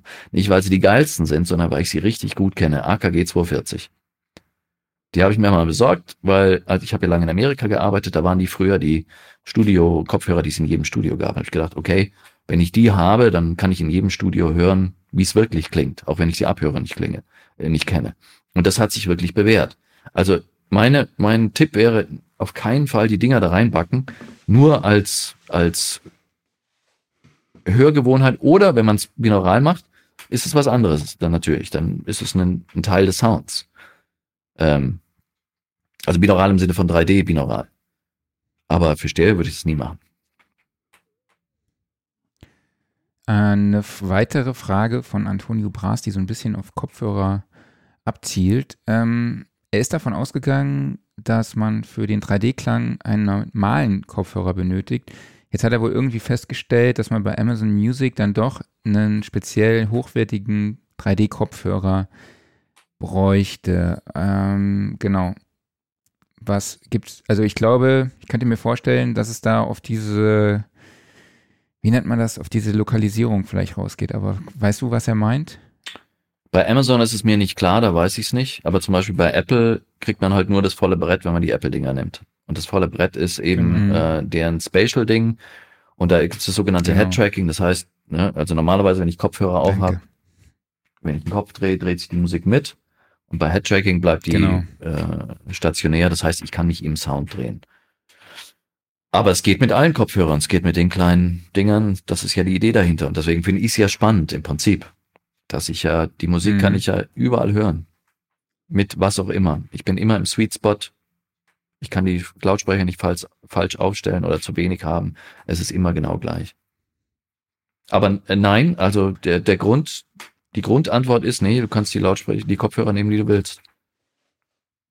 Es sei, außer du willst ja diese Special, ach Quatsch, diese Genau. Head-Tracking. Bei Amazon weiß ich es nicht. Keine dann. Ahnung, da weiß ich es wirklich nicht. Okay. Okay, ähm, das waren bis hierhin auf jeden Fall schon mal alle Fragen, die nichts mit Prince zu tun haben. Ähm, Christoph, ich weiß, du bist busy, aber du hast, hast du noch ein bisschen Zeit, um dabei zu bleiben? Können wir machen, kein Problem. Cool. Ähm, Klaus, bin ich, du bist dran, ne? Ich bin dran, genau. So. Äh, Frage von Manfred Horak. Ähm, Hans Martin, du wirst jetzt erstmal gesiezt und ich habe keine Lust, das jetzt gerade alles umzudoktern. Ich sieze dich jetzt mal kurz. Sie haben mit Prince unter anderem für das Album Emancipation als Toningenieur mitgearbeitet. Ursprünglich war das Album ja ein reines CD-Release und auch konzeptionell danach ausgerichtet. Nach dem Tod von Prince wurde Emancipation nun auch erstmals auf Vinyl veröffentlicht. Gibt es Ihrer Meinung nach auf der Vinyl-Version klanglich einen Mehrwert? Wenn ja, welchen? Oder ist die Vinyl-Ausgabe eher ein Souvenir für Prinz, Prinz, für Prince-Sammler? Und gleich auch noch eine generelle Frage. Welche Herausforderungen ergeben sich für einen Toningenieur angesichts der unterschiedlichen Medien und Formate, in Klammern Vinyl, CD, Streaming und deren Abspielgeräte von High-End bis, das Wort kenne ich nicht, äh, wahrscheinlich äh, Billo-Kopfhörer beim Smartphone. Vielleicht hätte ich die Frage kürzen sollen. das macht nichts. Also ich bin ja schon, bin durch, ich, ich werde so gern gesiezt, wie toll. Ähm, also, ich mach's mal kurz. Äh, Emancipation, für die, die es nicht wissen, das war eine Dreifach-CD, jede CD 60 Minuten lang. Und die ist jetzt rausgekommen, weil es geht, auf sechs Platten. Ähm, ich gebe jetzt hier mal ganz offen zu, dass es für mich zumindest nur ein Souvenir ist und dass die Kiste völlig unausgepackt und ungespielt bei mir stolz im, Strein, im Schrank steht. Und ich denke, wenn sie es anständig gemacht haben, ähm, dass halt diese bisschen wenig, wenig, weniger äh, offensichtliche Härte durch Verteilung auf Vinyl schöner ist, aber ich kann es nicht sagen. Ich, ich glaube, es geht nur darum, ob du lieber Platten abspielst oder CD hörst. Aber tatsächlich, das war die Mhm. kurze Zeit in den 90ern, das kam 96 raus, kam die Platte raus, ähm, wo Vinyl überhaupt keine Rolle gespielt hat. Obwohl sie auch nie rausgebracht wurde, wo alle gesagt haben, CD ist geil. Übrigens kommt jetzt CD zurück. Oha. Ich habe meine, meine Plattensammlung, meine Vinylsammlung ist recht groß, weil halt meine ganzen Deppenfreunde in den 90ern gesagt haben, ich habe jetzt alles, was ich wirklich höre, auf CD. Ich schmeiß den Scheiß raus. Habe ich gesagt, ich nehm's. Und ich habe genau das gleiche gemacht mit meinen Deppenfreunden, die dann alle CDs rausgeschmissen haben, weil sie jetzt, weil sie jetzt streamen oder so. Also ich habe recht große Platten-CD-Sammlung und ich bleib da auch dabei. Ich bin der Meinung, dass Tonträger wichtig sind. So, jetzt die verschiedenen Formate. Mhm. Ich gebe euch mal ein Beispiel jetzt zum Beispiel für die äh, für die kommende Scorpions-Platte. Da gab es ein sehr schönes Master von Tom Porcell, ähm, ein, ein deutscher Masterer, Mhm. und äh, mit dem ich viel arbeite. Wir haben einen Blindtest gemacht. Ich will den zwar jetzt nicht als Werbung gedacht, aber wir haben einen Hörtest Super Ja, Typ. wir haben Hörtest. Fall. Grüße an Tom. Wir haben einen Hörtest gemacht, wo ich halt den Scorpions äh, diverse Masterer vorgespielt habe und ihnen nicht gesagt hat, wer es ist, weil die sind genauso wie alle anderen auch. Je berühmter der Name, desto besser klingt's. Zunächst. Und deswegen haben sich dann einstimmig für Tom entschieden und der hat's dann auch gemastert. Und jedenfalls, wir haben es zuerst für die digitale Variante gemacht, wo so muss man ja auch drüber nachdenken. Ne? Also heute sind ja, wenn man jetzt ein Album macht als Songzyklus, zwölf Songs oder was auch immer, ist es ein digitaler Ablauf. Man denkt da nicht über Vinyl nach, sondern man denkt nicht über zwei Seiten mit Anfang und Ende nach, sondern ein Anfang, ein Ende durchgehend, egal was in der Mitte passiert. Und dann hat, äh, dann haben wir überlegt, okay, jetzt machen wir das auch für äh, Vinyl und dann habe ich als alter Mann, wissend, was wenn mal bei Vinyl passiert, die Reihenfolge geändert. Mit, Einverständnis der Band. Warum? Weil was an, wenn wir es genauso gelassen hätten wie auf, auf der digitalen Variante, dann hätten wir einen Split an der Stelle gemacht, Mhm. wo dann beide Seiten nicht gleich lang gewesen wäre. Also eine wäre fast fünf Minuten länger gewesen als die andere. Und äh, ein Song, der relativ viel Bass braucht, wäre am Ende der ersten Seite gewesen. Und ich weiß nicht, ob ihr das wisst, aber bei Vinyl am Ende der Seite ist weniger Bass als am Anfang.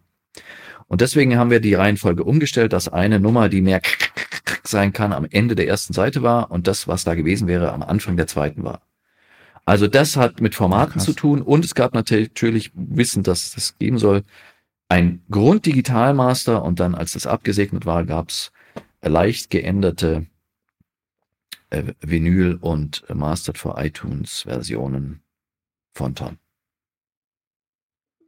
Okay. Kopfhörer machen nicht so einen Unterschied. Also das ist, da habe ich noch nie drüber nachgedacht. Da okay. denke ich Mhm. drüber nach, übrigens ganz kurz bei Dolby Atmos Mischungen. Wenn ich das jetzt eben mache, dann ist mir klar, dass die allermeisten Leute das auf Kopfhörer hören werden, auf den Streaming-Plattformen. Und ich mische dann vor, ich, wie gesagt, ich bin ja recht, ich kenne ja meinen Kopfhörer recht gut, ich mische schon vor in Kopfhörern, dann gehe ich ins Dolby Atmos Studio und vergleiche mit Stereo und mach's groß und mach's besser als Stereo, so gut es geht. Und dann höre ich es aber nochmal ab auf äh, Kopfhörern, um zu wissen, um sicher zu gehen, dass es auf denen gut klingt. Und das ist dann das finale Wort. Da mache ich dann leichte äh, Adjustierungen. Also für Dolby Atmos ist für mich Kopfhörer wichtiger als, als, äh, als Lautsprecher. Christoph spielt für dich Vinyl eine Rolle bei deiner Arbeit? Ähm, tatsächlich eher als, als Fansouvenir, dass wir Mhm, dann, mhm. ähm, keine Ahnung, wenn ein Album gut läuft, dass wir es dann nochmal in einer kleinen Serie äh, auf Vinyl rausbringen. Und dann muss man natürlich nochmal noch mal schauen, äh, aber das macht dann der Mastering-Engineer wegen den Bassanteilen etc., dass das dann auch Ja. sich, sich gut überträgt. Aber da habe ich dann primär nichts zu tun. Ähm, äh, alles, was, was ich sag mal, die, die Mastering-Seite angeht, das sind dann die, das sind dann die, die, die Leute für zuständig, die das tagtäglich machen und die das dann für die verschiedenen Plattformen und Streaming-Services vorbereiten. Ich liefere einfach erstmal nur das, das, das Material. Das mache ich auch übrigens, aber wie gesagt, das in dem Fall als Produzent die Genau, ja. Digitalversion, dann die Digitalversion von sowohl Standard als auch dann den üblichen Deluxe-Geschichtchen, die, die ist im Ablauf anders. Das ist das Einzige, wo ich mir überlegt Ja, habe, ja. okay, da kann ich dann dem Mastering-Typ helfen, dass, das, dass, dass wir mehr den Genau. Optimum Impact kriegen. So. Okay. Mhm. Ja, eine Frage, die daran anknüpft, ist die von Jens. Taberski. Ähm, ja, er fragt, wie ihr zum Remastern von klassischen Alben steht, um auch den aktuellen Hörgewohnheiten gerecht zu werden äh, und ob ihr daran schon beteiligt war. Ich meine, ihr habt jetzt die Frage eigentlich schon so ein bisschen beantwortet, aber vielleicht könnt ihr nochmal einen kurzen Satz konkret dazu sagen. Also ein klassisches Remastering, da war ich noch nicht dran beteiligt, weil das ja auch oft, also wenn wir jetzt wirklich von Remaster reden, wird es ja oft einfach tatsächlich nur gemastert, um einfach das nochmal auf den aktuellen soundlichen Stand zu bringen, so gut wie möglich. Ja. Das, das finde ich persönlich immer ein bisschen langweilig und schade, weil ich mir dann denke, ja, ja gut, ich meine, heutzutage die Streaming-Services und YouTube, die normalisieren und, und packen ihre Pegel eh so, dass es irgendwie passt, auch wenn du einen alten Song hörst. Ähm, wer, wer, das kommt mir dann auch oft so vor wie, wie Geldmacherei, dass jetzt noch ein Produkt gemacht werden muss. Aber wenn man es natürlich mit Mühe macht und vielleicht auch Einzelspuren noch hat und es nochmal mischt, dann kann ich durchaus den Reiz davon verstehen, warum man das macht. Mhm. Aber grundsätzlich finde ich Songs, die irgendwann mal entstanden sind und erfolgreich waren, dann hatte das ja auch einen Grund, warum die genau so auch Erfolg hatten und, und langfristig auch haben. Da bin ich jetzt persönlich nicht so ein Fan davon, dass ich das unbedingt nochmal geupdatet brauche. Aber da gibt es durchaus auch andere, andere Meinungen. Ich sehe es genauso. Ich bin ja auch Fan von älteren Sachen und weiß jetzt, wie Mastering funktioniert. Und im Prinzip ist ja Mastering, ohne jetzt Masteren zu nahe zu treten, das Einstellen der Stereoanlage. Bisschen Höhen, bisschen dieses, bisschen lauter. Das ist eigentlich alles, was, hier, was da so passiert sehr gut gemacht. Ähm, und ich, ich habe auch von Sgt. Pepper mittlerweile, glaube ich, vier Versionen, die, die alle genau mhm. gleich sind. Also die, das hat sich nichts geändert. Nichts hat sich geändert. Ja. Was ich interessant finde, ist tatsächlich Remaster und auch Remixes von Werken, die rausgekommen sind, als man noch nicht ganz wusste, was mit so einem Format geht. Das geht ein bisschen zurück, wie es jetzt mit 3D ist auch. Ja. Zum Beispiel, als, als die CDs zuerst rauskamen, Ende der 80er, Mitte der Ende der 80er, Anfang der 90er, da wussten die Leute noch nicht ganz, was du da wirklich mitmachen kannst. Da haben sie es noch so behandelt, wie man früher Platten behandelt hat. Schallplatten behandelt hat, Vinyl behandelt hat. Und die Sachen neu zu mastern, jetzt wo man es kapiert hat, cool. Sachen, als man Stereo noch nicht kapiert hat, neu zu mischen, wie zum Beispiel Sgt. Pepper von den Beatles, haben die toll gemacht. Super Sache, ist wirklich ein Mehrwert. Ähm, und ich bin mir sicher, dass das gleiche mit dem ganzen 3D-Ding passieren wird. Äh, in fünf, sechs Jahren, wenn sich's denn hält. Ne? Dass sie sagen, ah, das hätten wir machen sollen, dass es irgendwie Upgrades gibt, dass man noch 3D-Versionen macht, die wirklich 3D-Versionen sind und nicht nur umgetütete Stereo-Versionen. Für alles andere bin ich völlig bei Christoph auf der Matte. Sehr schön, dass sie ein paar extra Bilder in die Platte reingepackt haben und sie ein bisschen lauter gemacht haben, ein bisschen mehr Bass reingedreht haben, aber es ist genau die gleiche Platte wie vorher. ähm, ja, ja. Ich habe es auch selber noch nie gemacht, mhm. ganz ehrlich. Ja. So, dann haben wir noch eine Frage von Mike Grünert. Stimmt es, dass Prince die Vocals nachts allein eingesungen hat? Keiner durfte zusehen, was er da macht und die Engineers bekamen quasi alles fertig präsentiert. Oder andersherum, wie warst du in diesen Vocal-Entstehungsprozess eingebunden? Das ist in Teilen richtig. Prince war so einer von denen, die äh, alleine im Studio sein wollten. Also da war dann ein Mikro über dem, über dem Pult und dann war das Mikro, hatte ich, das war ja damals noch Band, auf, sagen wir mal, zwölf Spuren geroutet mit seinem Setup. Und dann hat er mich rausgeschmissen und ich war immer beschäftigt, also insofern war das nicht sonderlich schlimm ähm, in diesem großen Studiokomplex. Und dann hat er sein Ding gemacht und er hat unglaublich schnell gearbeitet, sagen wir mal eine Stunde, zwei Stunden höchstens für den komplexesten Vocal. Und dann kam über Intercom ähm, H1A und dann bin ich nach Studio A gegangen und dann haben wir mit hm. rudimentärsten Sampler-Methoden. 8-Bit 32K war es, ein Publison Inferno Maschinen. Wer mir einen verkaufen will, message me. Ähm, das Backing Vocals durch die Gegend geflogen. Also er hat die gleich gemischt. Wenn er Backing Vocals hatte, stehe und diesen Sampler und dann drauf per Keyboard geflogen aufs Band, wo er es haben wollte. Und das war's. Also von den, sagen wir mal, 200 plus Songs, mehr, die ich mit ihm betreut habe, war ich bei zwei Vocals dabei. Was nicht stimmt, dass es immer noch nachts war, das war aber noch immer. Und äh, also es wurde okay. nicht präsentiert im Sinne von so fertig, hup, aber er hat das tatsächliche Singen, das hat er alleine gemacht. Ja. Okay, Christoph, du hast dich ja auch schon intensiv mit seinem Sound auseinandergesetzt. Es gab ja mal eine Deconstructed-Folge auch zum Prince. Es gibt auch ein, ein Prince-Special bei uns ähm, im Shop, also ein Heft, was wir da extra, ich glaube, es war zu dem irgendein Jahrestag, ich weiß nicht mehr genau, was es war, wo wir die Chance genutzt haben und dann ein Special draus gemacht Der haben. Start. Was würdest du sagen, ist das Typische für seinen Sound und genau, was ist das Besondere? Muss ich jetzt erstmal tief in meinen Kopf kramen, welchen Song wir da damals gemacht hatten. Da Ich weiß es auch nicht sicher. mehr. Ich bin mir gar nicht sicher, ob wir überhaupt irgendeinen Song gemacht haben oder ob es so eine Art Medley war. Ich, recherchiere mal ganz kurz. Genau. Nee. Ich glaube, dass das Besondere ist auch, auch rückwe- rückblickend noch gesehen, dass es nicht so vorhersehbar ist, wie man das von Popmusik erwartet hat. So, dass es äh, gerade durch, durch, durch seine Vocals und, und auch äh, die Gitarrenparts irgendeine Eigenständigkeit hat, die, die es auch so besonders und so, so langfristig erfolgreich auch gemacht hat. Auch dass man heute noch sich das anhört und denkt, ah, so, so viel gibt es davon nicht auf der Welt, die genau äh, so eine Musik machen. Hm. Ich, war, Ja, dass es da. ich weiß gar nicht, also in meiner Erfahrung mit ihm im Studio, das war immer für Fans oder so schwer zu verstehen. Das war relativ monoton auch oft, weil der halt, wir haben halt dauernd gearbeitet, irgendwas gemacht. Und ob es jetzt ein durchschnittlicher Song war oder ein geiler, irgendwann fließt das alles zusammen. Aber der Mann war überhaupt nicht äh, technisch im Sinne von, wir frickeln jetzt an Sound, sondern das war wirklich, Mhm. let's do it schnell. Und ich glaube, das, was Christoph sagt, äh, ist deswegen schon wahr, weil, also die, ich glaube, die ähm, Anziehungskraft, die die Musik von Prince hat, hat gar nicht so viel zu tun mit Umständen, Technik und dergleichen, sondern das ist einfach seine Persönlichkeit und seine Musikalität, die er halt irgendwie umgesetzt Genau. hat. Manchmal auch wirklich, also eine Eins hätte er in der Tontechnikschule nicht gekriegt für seine Herangehensweise und so. Aber das ist völlig wurscht, weil, wie ich ja vorhin schon meinte, am Anfang, unser Job ist, es geht für Christoph, auch wenn er aktiver involviert ist, als ich in der Soundschaffung, genauso wie für mich, ist es die Kreativität und Besonderheit von den Künstlern einzufangen und zu präsentieren. Das ist das, was wir machen. Alles andere ist beiläufig. Wenn ich jetzt, ich weiß ja nicht, ob ihr schon mal Beatles-Sachen gehört habt ohne Vocals.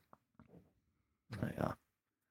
Oder so Sachen, da, da kann man, da Mhm. gibt's, da, ja, also wenn ich der Sänger von äh, Pearl Jam gewesen wäre, dann würdet ihr Pearl Jam nicht kennen.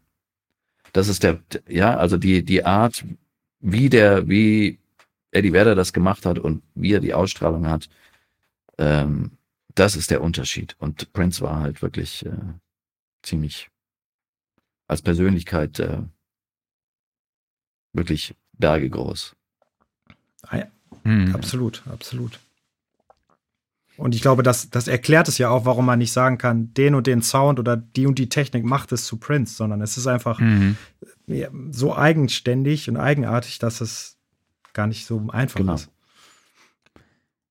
Ja, danke euch. Das war doch ein perfektes Schlusswort. Es war fast eine Punktlandung. Wir haben so, Ah, sehr gut. ne, Christoph, du hast schon gesagt, ja, 12, 30 wird so, ne, da wird es bei dir zeitlich ein bisschen kritisch. Wir haben es sogar ein bisschen vorher geschafft. Ähm, und ich hätte tatsächlich nicht gedacht, dass wir durch alle Fragen so locker flockig ähm, durchkommen. Es gab auf jeden Fall schon sehr, sehr viel positives Feedback. Wäre eine tolle Show mit vielen coolen Fragen und tollen Antworten natürlich. Ähm, und wenn ihr noch mehr von Hans Martin auch zum Thema 3D Audio hören wollt, dann könnt ihr euch die Ausgabe 47 anhören. Und Christoph war auch schon zu Gast in Episode 43. Und ansonsten würde ich sagen, vielen lieben Dank, dass ihr heute unsere ersten Gäste beim Sofa, auf unserem Studiosofa wart und auch ähm, hier bei unserem Hundertsten. Und ich hoffe, wir sehen uns bald mal wieder. Das wäre super. Genau, danke. Alles Gute zum Geburtstag nochmal. Und äh, Dankeschön. Genau. Danke, danke schön. feiert danke. schön. Machen wir jetzt noch. Das ne? machen wir wir feiern jetzt uns jetzt noch ein bisschen selber. Ausgezeichnet. Genau. Perfekt. Alles Super. klar, dann macht's, macht's Ciao. gut, ja? Danke Jo, euch. Macht's ciao. gut. Tschüss. Tschüss. Ciao. So. Und jetzt? Sollen wir jetzt schon das Bier öffnen? Oder? Ich muss jetzt erstmal noch super Typen sagen. Su Ne? super Typen, ganz, ganz, ganz wichtig, ja. Genau, das und ich würde sagen, wir beide Ehre. machen es jetzt erstmal gemütlich hier wir machen es jetzt erstmal äh, gemütlich, genau. auf So. unserem neuen Sofa. Lecker Bierchen auf. Ähm, Mann, Mann. Also warte mal, du musst jetzt erstmal sagen, was du für ein Bier aufmachst. Ja. Und Äh, mit was du das Bier aufmachst. Also, ich äh, mache auf äh, von, von Crew Republic äh, ein Foundation 11 German Pale Ale. Sehr Geil. lecker. Äh, Nicht schlecht. ja, mit dem äh, Drumstick-Öffner hier. So. Und äh, jeder, der irgendwie das Ganze samplen möchte, äh, ich mache es auch vom Mikro und werde mich wahrscheinlich jetzt einsauen oder irgendwie sowas. Mal gucken, was passiert.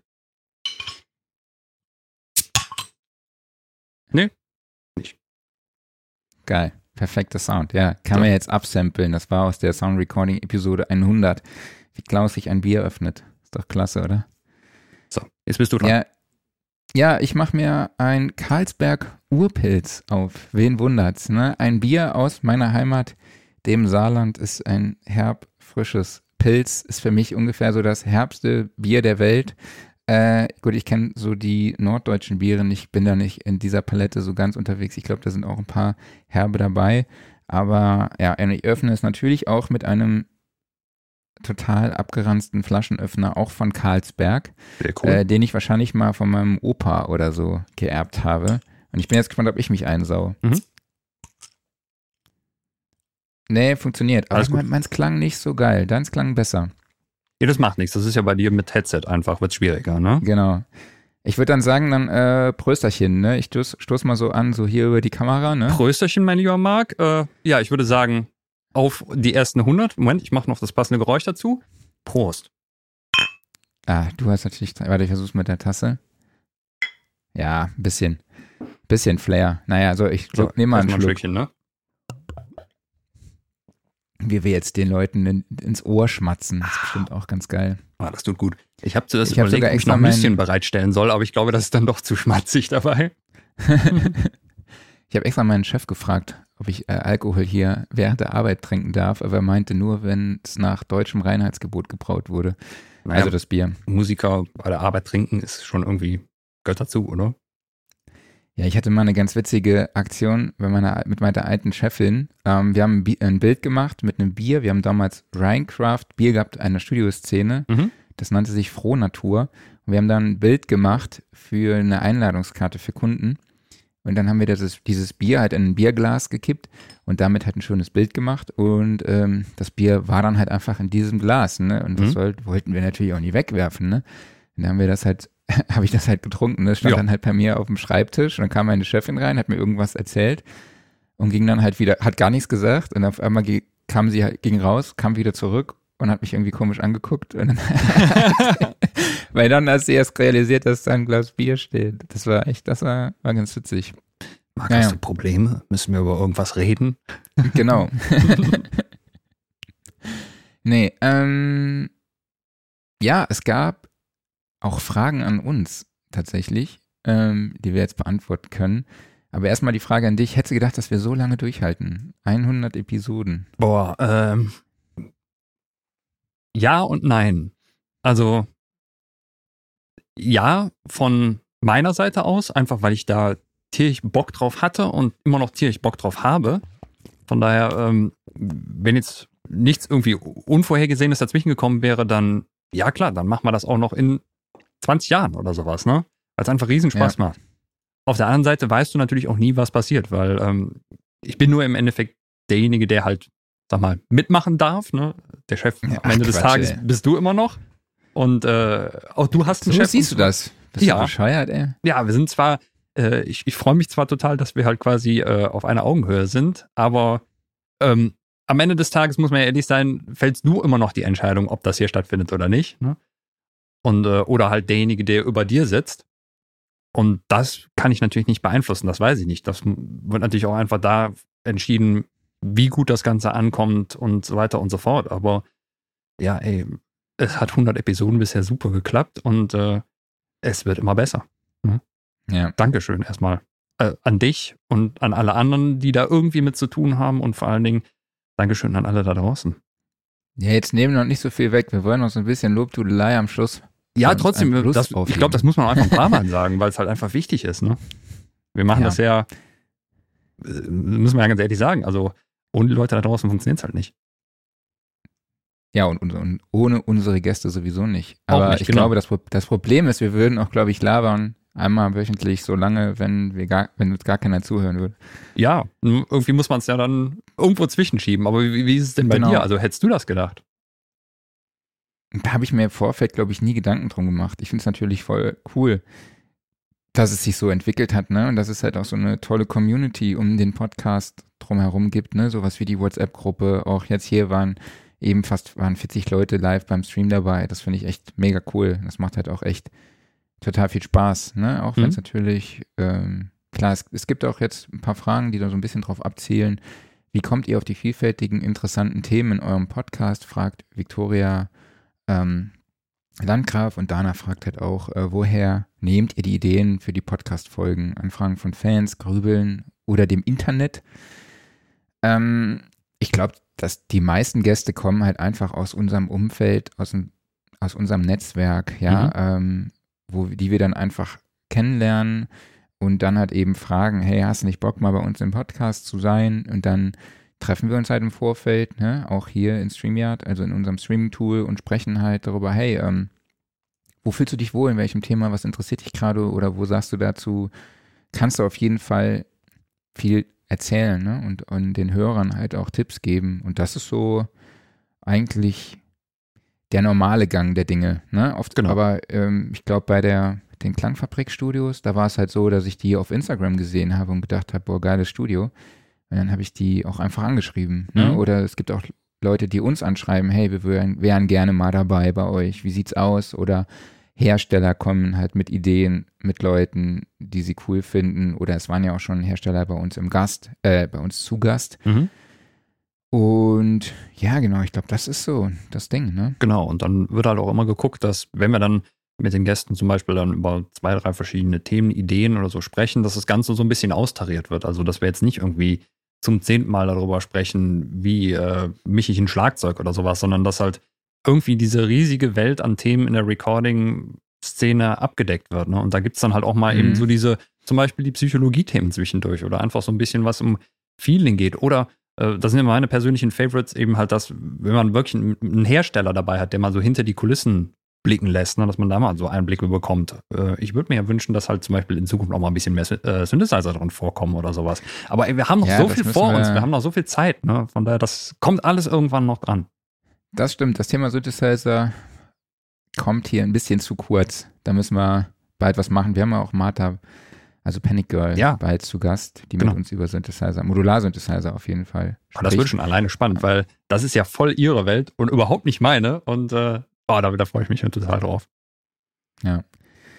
Ähm, genau, vielleicht an dieser Stelle kann ich nochmal ganz kurz auf unseren Tonstudio-Guide hinweisen, den wir jetzt am Start haben. Also ihr könnt euch eure, euer Studio, eure Arbeit dort bei uns auf der Website präsentieren, euch ein Profil anlegen ähm, und wir verlinken das Ganze aber nicht nur auf Sound and Recording, nämlich auch dort, wo die Musiker sich rumtreiben, nämlich bei unseren Schwesternmagazinen Gitarre, Bass und Keyboards, aber auch der Plattform Sticks.de und auch ja bei unseren Partnern von Production Partner, die sich mit Live-Technik auseinandersetzen oder Film und TV-Kamera, wo halt auch Filmton und natürlich Film, Filmmusik gefragt ist. Ja, oder halt auch bei Werben und Verkaufen ne, unserer Plattform. Da geht es halt um Werben und Verkaufen. habe ich, hab ich W und V gesagt oder habe ich Werben und Verkaufen und dann gesagt, ja, die heißt Werben und Verkaufen? Äh, glaub, ich so muss zugeben, gesagt, ich habe gerade Bier getrunken dabei. Ich habe dir nicht zugehört. Okay, der eine trinkt gerade Bier, der andere hat schon zu viel. Ähm, genau, also ihr seid auf jeden Fall da präsent, wo es Leute gibt, die euch und eure Dienstleistung suchen. Also www.soundrecording.de, Tonstudio-Guide. Ähm, es gibt dort einen kostenlosen Eintrag, da könnt ihr eure Website, euren Studionamen, eure Adresse, eure Dienstleistungen angeben und dann gibt es noch so einen, einen Smart, der kostet 99 Euro im Jahr. Da könnt ihr noch einen Text anlegen, uns Bilder schicken und Logos und alles mögliche, Videos einbetten. Und ähm, genau, dann gibt es noch einen Advanced, ein Ad Advanced-Paket, das kostet 199 Euro im Jahr und da könnt ihr noch ein paar Sachen mehr machen. genau, also die Infos dazu findet ihr unter soundrecording.de slash tonstudio-guide. Weißt du, was das Ähm, Schlimme ist, äh, wenn ich Bier trinke? Hm. Ich muss alle zehn Minuten aufs Klo rein. Mal gucken, ob es die Ja, erste Folge mit Pipi-Pause ne? wird. Ja. Mal, mal Ja, überraschen. das Geile ist auch, ich weiß nicht, ob ihr es gehört habt, aber mein Handy geht hier die ganze Zeit. Ich dachte im Vorgespräch, ich hätte mein Handy auf dem Klo vergessen. Aber hier vibriert irgendwie die ganze Zeit mein Handy. Ich glaube, meine Oma versucht mich anzurufen. Ich wollte schon dran gehen. Also ich, wenn ich es finden würde, wäre ich sogar live dran gegangen. Ey Oma, ich bin hier gerade live. Oder bei der Podcast-Aufnahme. Guckt ihr denn zu? Und ich trinke Urpilz. Ja, ich wollte gerade sagen, vielleicht sagt sie auch ja. Ich glaube, die Marc, hat leider kein Bierchen. Internet. Die ist, die ist 82. Ich bin froh, dass die noch weiß, äh, wie sie mich anrufen kann. okay. Ähm, genau, eine, Fra eine Frage, die noch reinkam, die fand ich auch sehr interessant. Ich glaube, da war jemand auf den Gewinn scharf. Äh, meine Frage an Christoph und Han- Mar- Hans-Martin, wie habt ihr euch seit Start des Podcastes musikalisch oder eventuell auch persönlich weiterentwickelt? also ich glaube, die Frage war eigentlich an uns gerichtet, aber da, da, ich glaube, da gab es jemanden, der nicht weiß, äh, dass wir Klaus und Marc heißen und nicht Hans-Martin und äh, Christoph. Also, äh, aber trotzdem dachten wir, ey, komm, dachte ich, ey, komm, ich bring die Frage mal rein. Klaus, wie hast du dich durch uns hier weiterentwickelt? Ähm, ich habe mich allein schon insofern total weiterentwickelt, was dieses ganze Networking-Ding angeht, weil, äh, das habe ich ein paar Mal erwähnt, ich bin ein total schlechter Networker. Ähm, ja, kann ich einfach nicht gut. Und auch, äh, Ist was, mir noch nicht so aufgefallen. ja, was auch Social-Media-Präsenzen angeht, und ich bin ja auch immer noch nicht gut daran, aber das hat überhaupt erstmal so einen Anstoß gegeben, halt äh, noch mehr Connections zu pflegen und äh, überhaupt da mal aktiv zu sein und so weiter und so fort. Ne? Das war, glaube ich, so eine Sache, die äh, sehr stark damit zu tun hatte. Ansonsten, ähm, ja, boah, schwierig zu beantworten. Sag du mal kurz was dazu und äh, ich überlege nochmal weiter. Ähm, ja, ich muss halt sagen, ich habe mich in dem der Zeit schon sehr stark weiterentwickelt, finde ich persönlich, also sowohl persönlich, was auch meine ja, Art zu sprechen, glaube ich, angeht, meine Art zu moderieren. Das war so ein bisschen Learning by Doing. Da bin ich eigentlich relativ zufrieden, wobei meine Frau immer sagt, ich würde so abgehackt reden und alles so sehr komisch betonen, so ein bisschen wie Thomas Gottschalk, Mhm. der jetzt gerade den Bürgermeister von Nürnberg hier in der Show begrüßt. ähm, kann natürlich sein, dass ich mir ihn da als Vorbild genommen habe. Äh, nee. Und äh, was mir auch sehr halt krass aufgefallen ist, ist, ich musste, muss mich halt intensiver mit dem ganzen neuen Kram beschäftigen, als Mhm. ich das vorher getan habe. Weil vorher war das halt einfach so, ey Marc, ich habe hier ein neues Produkt ähm, und äh, willst du da testen? Und dann schicke Ja. ich es halt an irgendeinen Tester und der testet das dann. Ne? Und jetzt, um hier auch regelmäßig wöchentlich mitreden zu können, ähm, war ich dann auch noch so ein bisschen motiviert oder stark motiviert, die ganzen Sachen halt auch immer direkt selber auszuprobieren und Mhm. anzuwenden, um halt hier auch Themen zu haben im Podcast. Und da muss ich halt schon sagen, ähm, dadurch habe ich auch wieder angefangen, Musik zu machen. Mhm. Das ist natürlich auch geil. Das heißt, ich bin da so ein bisschen jetzt thematisch drin, brauche natürlich immer noch sehr viele Tipps von den Gästen, Mhm. ähm, die wir haben. Ich schreibe mir da auch sehr, sehr vieles mit, wobei ich mich schon tatsächlich während des Podcasts eher auf die Moderation konzentriere als auf den Inhalt. Aber ich habe mir jetzt hier auch Tracks, Trackspacer nochmal aufgeschrieben, was Christoph, das Tool, was Christoph eben erwähnte, ähm, zum Thema Sidechaining und was, also frequenzabhängiges Sidechaining. Das fand ich ganz cool, weil das ist gerade so eine Problematik, mit der ich mich gerade beschäftige Mhm. ähm, meinem Mixing, was ich feststelle, dass es da immer noch Frequenzkollisionen gibt. Ähm, ja, wo ich mich einfach weiterentwickeln muss. Ne? Ich habe meinen letzten Mix seit vor zehn Jahren gemacht oder so. Mhm. Ne? Und das war halt von irgendeiner Garagenband, sag ich jetzt Ja. einfach mal. Ne? Und ähm, ja, das hat mich doch dann zu inspiriert, diesen Workshop mit Ryan Tedder zu machen, von dem ich ja hier schon sehr oft geredet habe, aber der hat mich einfach unglaublich ähm, beeinflusst und inspiriert. Und halt auch den Songwriting-Workshop mit Andreas Dolpi, wo ich einfach unglaublich viel gelernt habe. Ich hätte heute auf die Frage von Thomas, ich hätte da eine halbe Stunde drüber reden können, Mhm. ähm, aber ich habe es gelassen. Genau. Und das ist schon so, ja, das, was, äh, ja, so habe ich mich seit Start des Podcasts entwickelt, Ja, würde ich jetzt einfach mal sagen. Super Stichwort, da kann ich jetzt direkt anknüpfen, nämlich einmal was tatsächlich das Reden angeht. Ich habe zwar immer noch ganz viel meine Äs und sonst irgendwas da drin und ich glaube, die kriegst du wahrscheinlich auch nur weg, wenn du dich entweder sehr, sehr konzentrierst oder wenn du ein entsprechendes Sprachtraining machst. Aber ich merke Mhm. das zum Beispiel sehr stark, wenn ich die Videos für die Sound Recording aufnehme. Ich musste nämlich früher viel öfter einfach nochmal neu ansetzen. Also ich habe das eigentlich so immer gemacht, dass ich die an einem Stück durch aufnehme oder ja wirklich in der Mitte vielleicht einen Cut setze. Und das musste ich halt früher viel, viel öfters machen, einfach um nochmal zu gucken, ist da ein schöner Flow drin, ist alles vernünftig erklärt, habe ich mich nirgendwo zu sehr verhaspelt und so weiter und so fort. Und das fällt mir halt Mhm. inzwischen viel, viel leichter. Einfach halt dadurch, dass man ja mehr offen redet in einer gewissen Drucksituation. Es ist ja jetzt nicht extrem, aber es hilft schon total. Und was das ganze Musikalische angeht, ja, ich, gut, da hat sich natürlich insofern nichts geändert, als dass ich immer noch rumheule, dass ich keine Zeit habe zu Musik machen. Und äh, ja, ähm, meine persönliche Musikrichtung, die ich machen würde, ist ja hier im äh, Podcast auch quasi nicht präsent. Also ich meine, so sehr ich äh, alles, was Gitarrenmusik äh, äh, ist, liebe und höre und da auch früher in der entsprechenden Band gespielt habe. Aber wenn ich jetzt selber Musik machen würde, dann wäre es halt Trance. Und äh, ja, da hatten wir Kai Tressett zu Gast, der aber jetzt wieder komplett zurück zum Techno ist, was übrigens arschgeil ist. Also jeder, der auch nur ansatzweise ein bisschen Techno hört, gut, der wird eh Kai Tressett jetzt mittlerweile am Schirm haben, weil er ja gerade voll durch die Decke geht. Aber ah, das ist so Mhm, super, was ist der krass. macht. Und zum anderen war das äh, der Sinan Kurtulusch, der aber auch kein Trance mehr macht. Also ja, diese Musikrichtung ist da leider ein bisschen unterrepräsentiert gewesen. Aber ja, ich hatte eh keine Zeit dazu, sie zu machen. Von daher, ich heul auch in fünf Jahren noch. Genau, ähm, dann haben wir noch eine Frage von Markus Lill. Ähm, meine Frage ist, was war der lustigste Moment für euch in den 100 Folgen? Boah. Boah. Ähm, Also ich kann ja mal kurz anfangen. Ja. Also ich weiß nur, in welchen Momenten ich gelacht habe. Also da war auf jeden Fall neulich dieser Versprecher von dir mhm, zu Beginn der Episode, also beziehungsweise der Episode. mhm. Ja, äh, stimmt. In Ich Ausgabe mich. 93. Und ich weiß noch, du hast dich irgendwann mal versprochen, ich habe es nicht mehr ganz auf dem Schirm, aber dann musstest du, glaube ich, kurz weg und der Postbote kam Mhm. und dann kamst du zurück und dann hast du irgendwie gesagt, ich musste, ich habe mich mal kurz verabscheut. Oder irgendwie sowas. Ja. Ich weiß es nicht mehr Mhm. ganz genau, was da war. Ich habe es nicht mehr zusammengekriegt, aber das war so die, ja, so die witz- witzigsten Die, die, die wichsigste Folge. wichsigsten Aktionen. Ich habe gerade, glaub, äh, genau, äh, einen vorgelegt, Du solltest mehr trinken. würde ich mal sagen.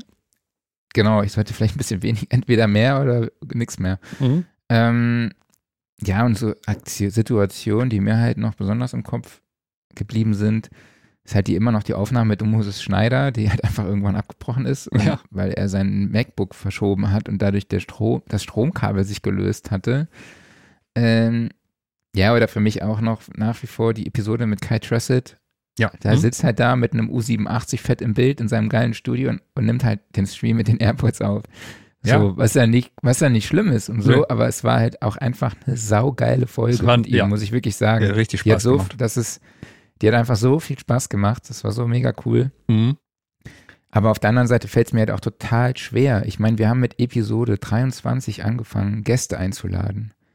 Das hätte ich gar nicht gedacht. Also, Das hat, heißt, wir haben schon über 70 Gäste hier gehabt. Ne?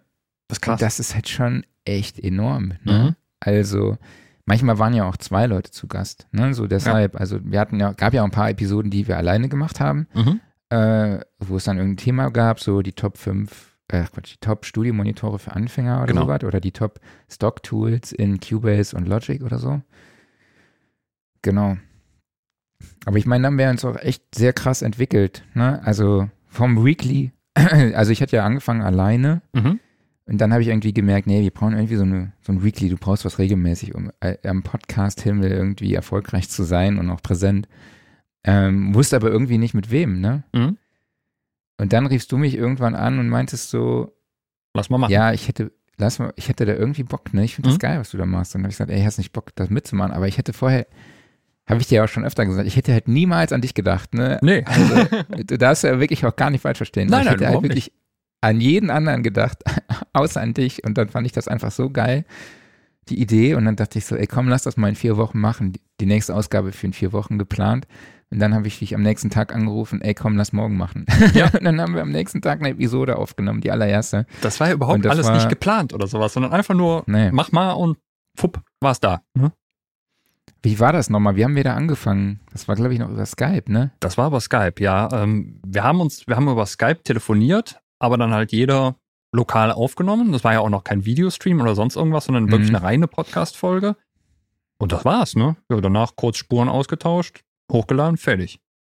Das war im Endeffekt der ganze Zauber. Und heute ist es ja auch nicht so viel mehr eigentlich, ne? Wir haben Skype ersetzt durch StreamYard, worüber wir uns sehen, worüber dann auch Gäste eingebunden werden können und das Ganze praktischerweise rausgestreamt wird. Aber der Rest ist eigentlich gleich geblieben. Ja. Äh, Daniel schreibt auch hier auch, äh, legendär war auch Breikel Mauer und Milvia S. Ja, das war aber Studioszene. Das war, oder? Oder hat man das auch im Podcast drin? Doch, nee, nee glaub, klar, der Breikel Mauer kommt ja aus dem, äh, aus dem Podcast. Der Breikel ne? Mauer. Ja, ja, Verdammt auf jeden Axt. Fall. Ja. Das war auch geil, das, stimmt. Das mhm. stimmt. Danke, Daniel. Ja. Mega cool. Genau, und äh, die Nervenfolge, wo du eingepennt bist. Oder fast Ja, das eingepennt. war auch geil. Ja, ich glaube, ich war für eine, für zwei, drei Sekunden war ich wirklich weg. Ja. also, was ja noch, was noch nicht passiert ist, ist irgendwie so eine Vollkatastrophe, so wie äh, hier fällt im Hintergrund irgendein Synthesizer vom, äh, äh vom, vom Ständer runter oder ich habe auch schon eben im Vorgespräch gesagt, es wäre doch eigentlich lustig, wenn heute zur hundertsten Folge so die Katze mal aufsteht und mitten ins Studio reinkotzt oder sowas. Ne? Sowas hat man bisher noch nicht, aber kommt ja, Deshalb wäre es geil gewesen, wenn wirklich meine Oma heute hier live und air gewesen wäre. Ja. Das hätte ich geil gefunden. Ja. Ähm, ja, aber ich, wenn ich dann denke, ich saß ja vorher im Proberaum bei uns im Verlag, noch mit das dieser stimmt. mega hässlichen, mhm. mit diesem mega hässlichen grauen Hintergrund, aber wenigstens meinem Amp. Dann saß ich bei mir im Schlafzimmer irgendwo in so einer Gaube und hat gerade so meinen Tisch reingepasst und ich habe immer so einen schwarzen Mund, Molton aufgehangen. Mhm. Ja, und jetzt sitze ich hier noch in meinem Arbeitszimmer. Ja, stimmt. Es gab ja eine Prä-Corona-Zeit, wo das Ding schon stattgefunden hat und wo du dann echt noch im Verlag saßt, ne? Geil. Ja, lange ist es her. Ja, erst über zwei Jahre, aber shit, verdammt lange her. Genau. Auch wenn ich mal so durch die Folgen durchscrolle, also da ist so viel was ich vergessen habe, ne? Total. Also an manchen wäre mir auch super peinlich, wenn ich die Leute mal so privat nochmal bei der persönlich ja. treffen würde. Mhm. Ich war neulich auf der Tourmeistertagen und es war auch einer da, den wir schon mal da hatten und ich dachte so, fuck. Wer bist du nochmal? Naja, ich habe es dann irgendwie so mhm. rausgefunden nochmal, ähm, weil ich glaube, er hat so ein Namensschild, glaube ich, an. Ah, okay. Genau. Oder einmal kam jemand vorbei und hat so seinen Vornamen erwähnt. Mhm. Das war dann, glaube ich, irgendwie so, ja, genau. Und äh, ja, was man auch erwähnen kann, ist, dass wirklich immer so, wenn es Problem, technische Probleme gibt, dass die immer kurz vor dem Start des Streamings auftauchen. Ja. Mhm. Und äh, an dieser Seite stelle auch nochmal viele liebe Grüße an meinen Kollegen, den Soundcheck Dirk, mhm. der äh, mich seit sechs Jahren in der Redaktion unterstützt und ähm, ja auch hier regelmäßig dann den Soundcheck macht ne? und die ja. Levels so ein bisschen zumindest angleicht. Also wir wissen noch nicht genau, wie StreamYard hier die Level anpasst, aber äh, wir versuchen da jede Woche aufs Neue unser Bestes zu geben. Ne? Ja, das ist also, das ist eine totale Wissenschaft für sich, weil ich begreife das nicht. Also StreamYard hat ja einen Volume-Regler für jeden von uns. Das ist eine Prozentanzeige. Also der steht normalerweise auf 100 Prozent in der Mitte und dann kannst du halt weniger und dann kannst du mehr. So, und wenn du mehr machst als 100%, also bis 200% hoch, da passiert fast nichts mehr. Nach mhm. unten hin schon. So, aber darüber Leute anzugleichen, ist schon mal nicht das Allereinfachste. Dann ist aber natürlich noch das Problem, jeder von uns hat ja seinen eigenen Monitormix auf dem Kopf. Das heißt, in der Regel macht man sich dann selber irgendwie ein bisschen lauter, damit man sich ganz gut hört. Und dann ist Monitoring natürlich eh schon mal schwierig, weil da kann man es ja nicht mehr angleichen. Ich habe das dann mal versucht und habe äh, mir hier so ein Setup gebaut, wo ich dann einen zweiten Rechner stehen hatte, habe darüber dann den Stream gehört, der später rausgeht. Das heißt also mit ein paar Sekunden Latenz drin und habe dann zwischendurch mal umgeschaltet, um halt zu kontrollieren, wie klingen wir denn im Stream. Was ich nicht bedacht habe in dem Moment ist ja, in der Regel höre ich mich dann ja nicht selber und kann mich nicht kontrollieren. Das heißt, ich muss sehr lange warten, damit ich uns beide höre. Erkenntnis Nummer eins ist, Komischerweise klingen wir im fertigen Stream von den Lautstärkenverhältnissen wieder anders als hier jetzt gerade in der Aufnahmesituation. Ich habe keine Ahnung, warum das so ist, aber es ist so. Und deshalb ist es schon mal wichtig, dass jemand von außen drauf hört. Und zum anderen ist es halt so, dass wenn du das halt mit dieser langen Latenz dann kontrollierst und auch über einen langen Zeitraum hinweg kontrollieren musst und dann gleichzeitig aber geistig noch präsent sein muss in dem, was aktuell gerade passiert und gegebenenfalls mal einspringen muss, das funktioniert überhaupt nicht. Also das haben wir dann auch direkt wieder sein gelassen ja, deshalb äh, muss dann halt vor der Episode mal der Monitor Dirk ran und äh, kontrolliert dann halt mal grob. Der Soundcheck Dirk. Ja, genau. Viele liebe Grüße an dich, Dirk. Genau. Ähm, ja, erklären wir doch mal den neuen Namen, ne? Ja. Studiosofa. Was ist das? Wir haben gedacht, äh, ja, wir wollen irgendwie so einen Ort, der zusammenkommt, also dort, wo viele Gespräche stattfinden, ne? so, so einen Treffpunkt einfach schaffen, ne? weil wir finden, wir präsentieren hier jede Woche irgendwie euch, ne? Mhm. euch da draußen, ähm, diejenigen, die die Musik produzieren, machen, mischen, mastern, schreiben und äh, laden euch hier zum Gespräch ein und dann haben wir uns gedacht, ja, so eine, so eine, so ein Sofa, so eine ist irgendwie so dieser zentrale Punkt im Studio, wo eben diese Gespräche eben stattfinden. Ne? Die kreativen Gespräche dort, ähm, das ist auch irgendwie so der erste Platz, an dem man sich so zu Hause fühlt im Studio, an dem man sich Ja. breit macht. Ne? So die, Zent- Die alte abgeranzte der zentrale Ort, ne? die Mhm. alte abgeranzte Couch. Dort wird immer gelacht, kreative Gespräche geführt. Dort wird auch mit Sicherheit mal gestritten. Ja. Ne? Couch. Da wird sich auch lieb Äh, gehabt. Genau, bei der anderen, bei der einen oder anderen Couch sollte man vielleicht nicht unbedingt mit dem Schwarzlicht drüber gehen. Mhm. Aber ich meine, auch, auch wir versprühen hier ja sehr viel Liebe. Das hast du mal schön Und- gesagt. Ja, ne? Also an alle da draußen, fühlt euch gedrückt Mhm. von uns, virtuell. Ähm, ja, weil auch dieser therapeutische Ansatz, ne, der so auf so einer Couch auch stattfindet, äh, findet auch hier sehr, sehr oft statt und ist auch sehr, sehr präsent. Ne? Ja. Und deshalb dachten wir so, der Name passt irgendwie ganz gut zu uns. Es hat was Gemütliches, es hat was Kreatives, es hat was nicht immer Ernsthaftes, ähm, was Angenehmes einfach. Ich glaube, das passt deshalb ganz gut. Und ja, warum jetzt schon wieder eine Änderung? Ja, am Anfang, wie hieß das Ding eigentlich ganz am Anfang, bevor es wöchentlich wurde? Gab es da Einfach überhaupt nur Sound and Recording Podcast. Okay, also normal. Sound Recording Podcast, dann gab es ja Wochenrückblick, wo wir am Anfang auch wirklich so ein bisschen auf die Woche zurückgeblickt haben, was dann spätestens mit den Gästen eigentlich so ein bisschen zumindest im Sande verlaufen ist. Dann wurde es in letzter Zeit immer mehr einfach nur noch wieder Sound and Recording Podcast. Ja, und jetzt halt ein neuer griffiger Name. Und ja, jetzt heißt es halt einfach Studio Sofa, der Sound and Recording Podcast. Genau. Also So ist es findet alles immer noch unter dem Namen Sound and Recording natürlich statt. Genau. Ähm, und alle, die jetzt vielleicht den Podcast noch nicht direkt gefunden haben, äh, sondern erst vielleicht beim zweiten Blick, die werden festgestellt haben, dass wir ein neues Bild haben. Mhm. Ja, wir waren im, wir waren im Studio, also wirklich im Fotostudio und haben dort ähm, ein paar Bilder von uns machen lassen, um ja unsere beiden Visagen abzubilden, um dem ganzen Gesicht zu geben, Mhm. ne, dieser ganzen ver wöchentlichen Veranstaltung hier so, dass wir da noch mehr präsent sind und uns als Influencer aufbauen und die Aushängeschilder des Podcasts werden. Genau. Ja. Genau. Ja, und dann an der Stelle auch nochmal liebe Grüße an meine Frau, denn die Idee Studio Sofa war dann final von ihr. Und ich habe sie dann hier weitergereicht Stimmt. und sie kam gut an. Abends Ja. auf dem Sofa, witzigerweise, äh, haben wir dann, dann noch drüber gesprochen und sie sagte dann irgendwas von wegen, ja, äh, Abkürzung könnte dann ja Stuso sein. Klingt zwar ein bisschen wie Stimmt. Huso, aber äh, ja, Stuso, ne? äh, Marc, jetzt musst du bitte einmal mit dem saarländischen Dialekt da bitte ran. Stuso. Hey, was herrscht du so? Was herrscht Stuso? Ja. Ja. Mhm.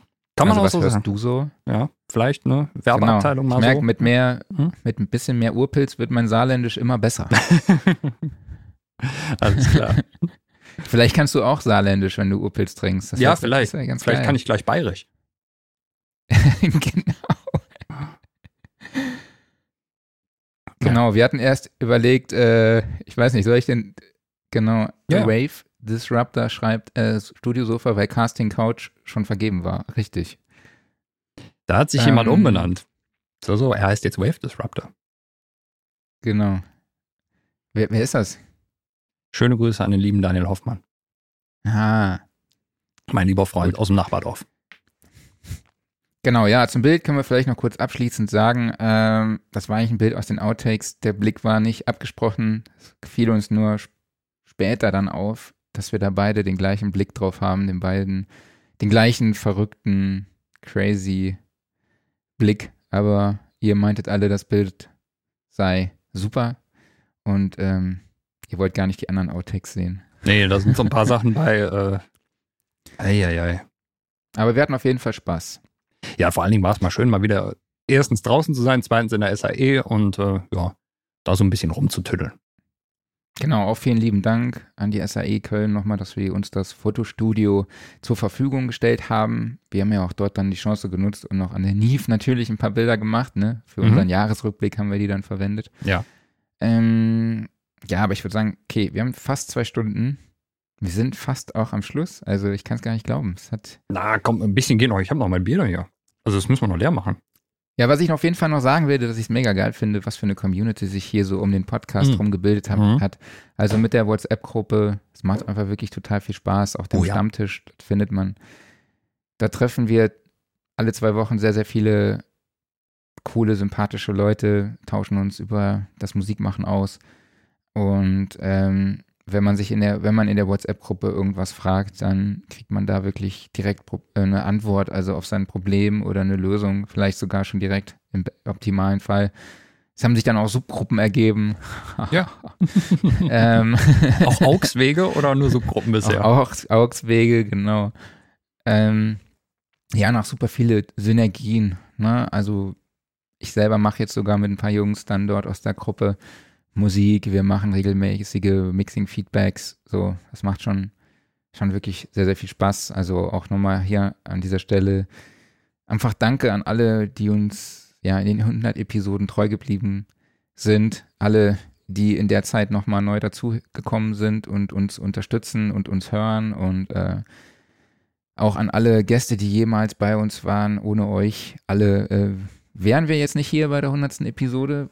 Und ähm, ja, auch danke an dich, Klaus, nochmal. Es macht sehr, sehr viel Spaß und ich möchte hier nochmal sagen, ey, ohne dich wäre der Podcast nicht das, was er ist. Dankeschön. Also da kann Also- ich nur so zurückgeben, weil äh, im Endeffekt, ja, du bist im Endeffekt der perfekte Partner für den Podcast und äh, ja, was soll ich noch anders dazu sagen? Außer Dankeschön an dich. Äh, ja, darf ich dich heiraten? Ich bin zwar schon verheiratet, aber Es ist vielleicht auch so ein bisschen. Liebes, So, Vielleicht haben wir doch zu viel Bier. Ist auf jeden Fall eine öffentliche Liebeserklärung und äh, ist, der Podcast ist auch echt schon so Bestandteil meines Lebens. Ne? Also Ja. jeder aus meinem Umfeld, meinen Freunden, meiner Familie, die wissen, donnerstags 11 Uhr ist der Mark im Podcast. Da werden für mich keine Termine gemacht. Also es ist echt, es ist echt ganz geil. wie, wie hoch ist Okay. dein Pegelstand überhaupt gerade hier? Also, Also meiner ist bei 4,8. ja, ich, ich merke nämlich hier gerade, also du willst hier unbedingt ganz schnell raus, aber wie gesagt, das, das muss noch leer gemacht werden. Vorher geht das nicht. Also, vorher lasse ich dich hier nicht raus. Ich extra Dinge jetzt nicht, ey. Und wenn Weil wir uns anschweigen, während wir das Bier leer trinken. Oder musst Ich du jetzt noch gleich noch dringend wegfahren oder sowas? Dann bist du Ja, ich habe noch ein paar. Termine tatsächlich. Ausnahmsweise. Aber, da wir kannst du bestimmt auch gut gelaunt sind noch ein paar auftauchen. Glückwünsche auf jeden Fall reingegangen. Vielen lieben Dank an Thomas Schimmark. Ja. Der uns jetzt auch immer unterstützt, ne, mit dem QS-Forum. Super, danke dir. So, das ist echt mega cool. Äh, B-Sounds, also Robin, super Typ, war ja auch schon bei uns im Podcast. Ich, äh, geh du mal durch. Eieiei. Ähm, so, dann haben wir Ach, hier. scheiße, jetzt, jetzt habe ich, mein, jetzt hab ich meine Tasse Das ist die. Studioszene. Hast du das Bier in die Studioszene-Tasse gekippt? Nee, ich habe jetzt aus Versehen die, Ta ich wollte jetzt mein Bier schon so schnell wie möglich leer kriegen. Dann guck mal, könnten wir auch hier Stereo trinken. So, ja, mit Studioszene-Tasse und mit Bierchen. Ich meine, da haben die Podcast-Hörer jetzt nichts von, sondern nur die Leute, die das sehen, aber das macht ja nichts. Äh, wen haben wir denn noch hier so? Okay, Äh, Bilo-Zone oder Bilo-Zone, moin zusammen. Alle, alles Gute zum 100. Dankeschön. Ähm, was haben wir denn noch so Feines hier? trinken während der Arbeit. Ich arbeite doch gar nicht. Stimmt. Äh, Ray Beger sagt, äh, herzlichen Glückwunsch zum 100. Leider etwas später zugestoßen. Das macht nichts. Äh, Das war ist, um, glaube ich, auch in der WhatsApp-Gruppe. ja, war um 11.29 Uhr, von daher, du bist noch lange dabei gewesen. Bei Maxes sagt Servus aus Saarbrücken. Glückwunsch zu den ersten 100 Folgen. Ich freue mich schon auf die nächsten. Ich mich auch. Danke dir. Ähm, Okay, mhm, Du, ich kann nicht mehr. Ich bin besoffen. Ah, komm, da geht noch was. Oder musst du jetzt echt raus? So. Ich wusste jetzt nicht, dass du wirklich von mir erwartest, dass ich das Bier hier leer trinke. Ich dachte eigentlich, ich nehme einen Schluck, ey, weil wenn ich ein Bier trinke, Du trinkst ja wenig, da kann, komme ich den ganzen Nacht, Tag nicht mehr klar. Nee, das sind, das So. sind die Leute, die viel Sport machen und wenig trinken. Ja. Von daher, ja. Die halt nachts ihren Schlaf brauchen. ja, das auch noch, ne? Also, gerade wenn man nachts Ich wach äh, zwei gehalten Frauen zu Hause. Oh Zwei ja, Frauen hm. zu Hause. Die eine kann nicht schlafen, die andere will nachts nicht schlafen und Mhm. beide denken, ich soll dann trotzdem auch wach sein. Du bist dann der Alleinunterhalter und musst irgendwie Party machen, ne? Genau. Naja, Gut. wir machen jetzt noch ein bisschen Party alleine. Ja, komm. Dann würde ich sagen, machen wir an dieser Stelle einfach mal den Sack zu und ja, eigentlich jetzt zum dritten Mal nochmal erstmal Der dritte Ball. Ja, vielen Dank an dich, Marc, dafür, dass ich das hier seit 100 Episoden mit dir machen darf. Und äh, ja, hoffentlich noch, dass das lange so weitergeht.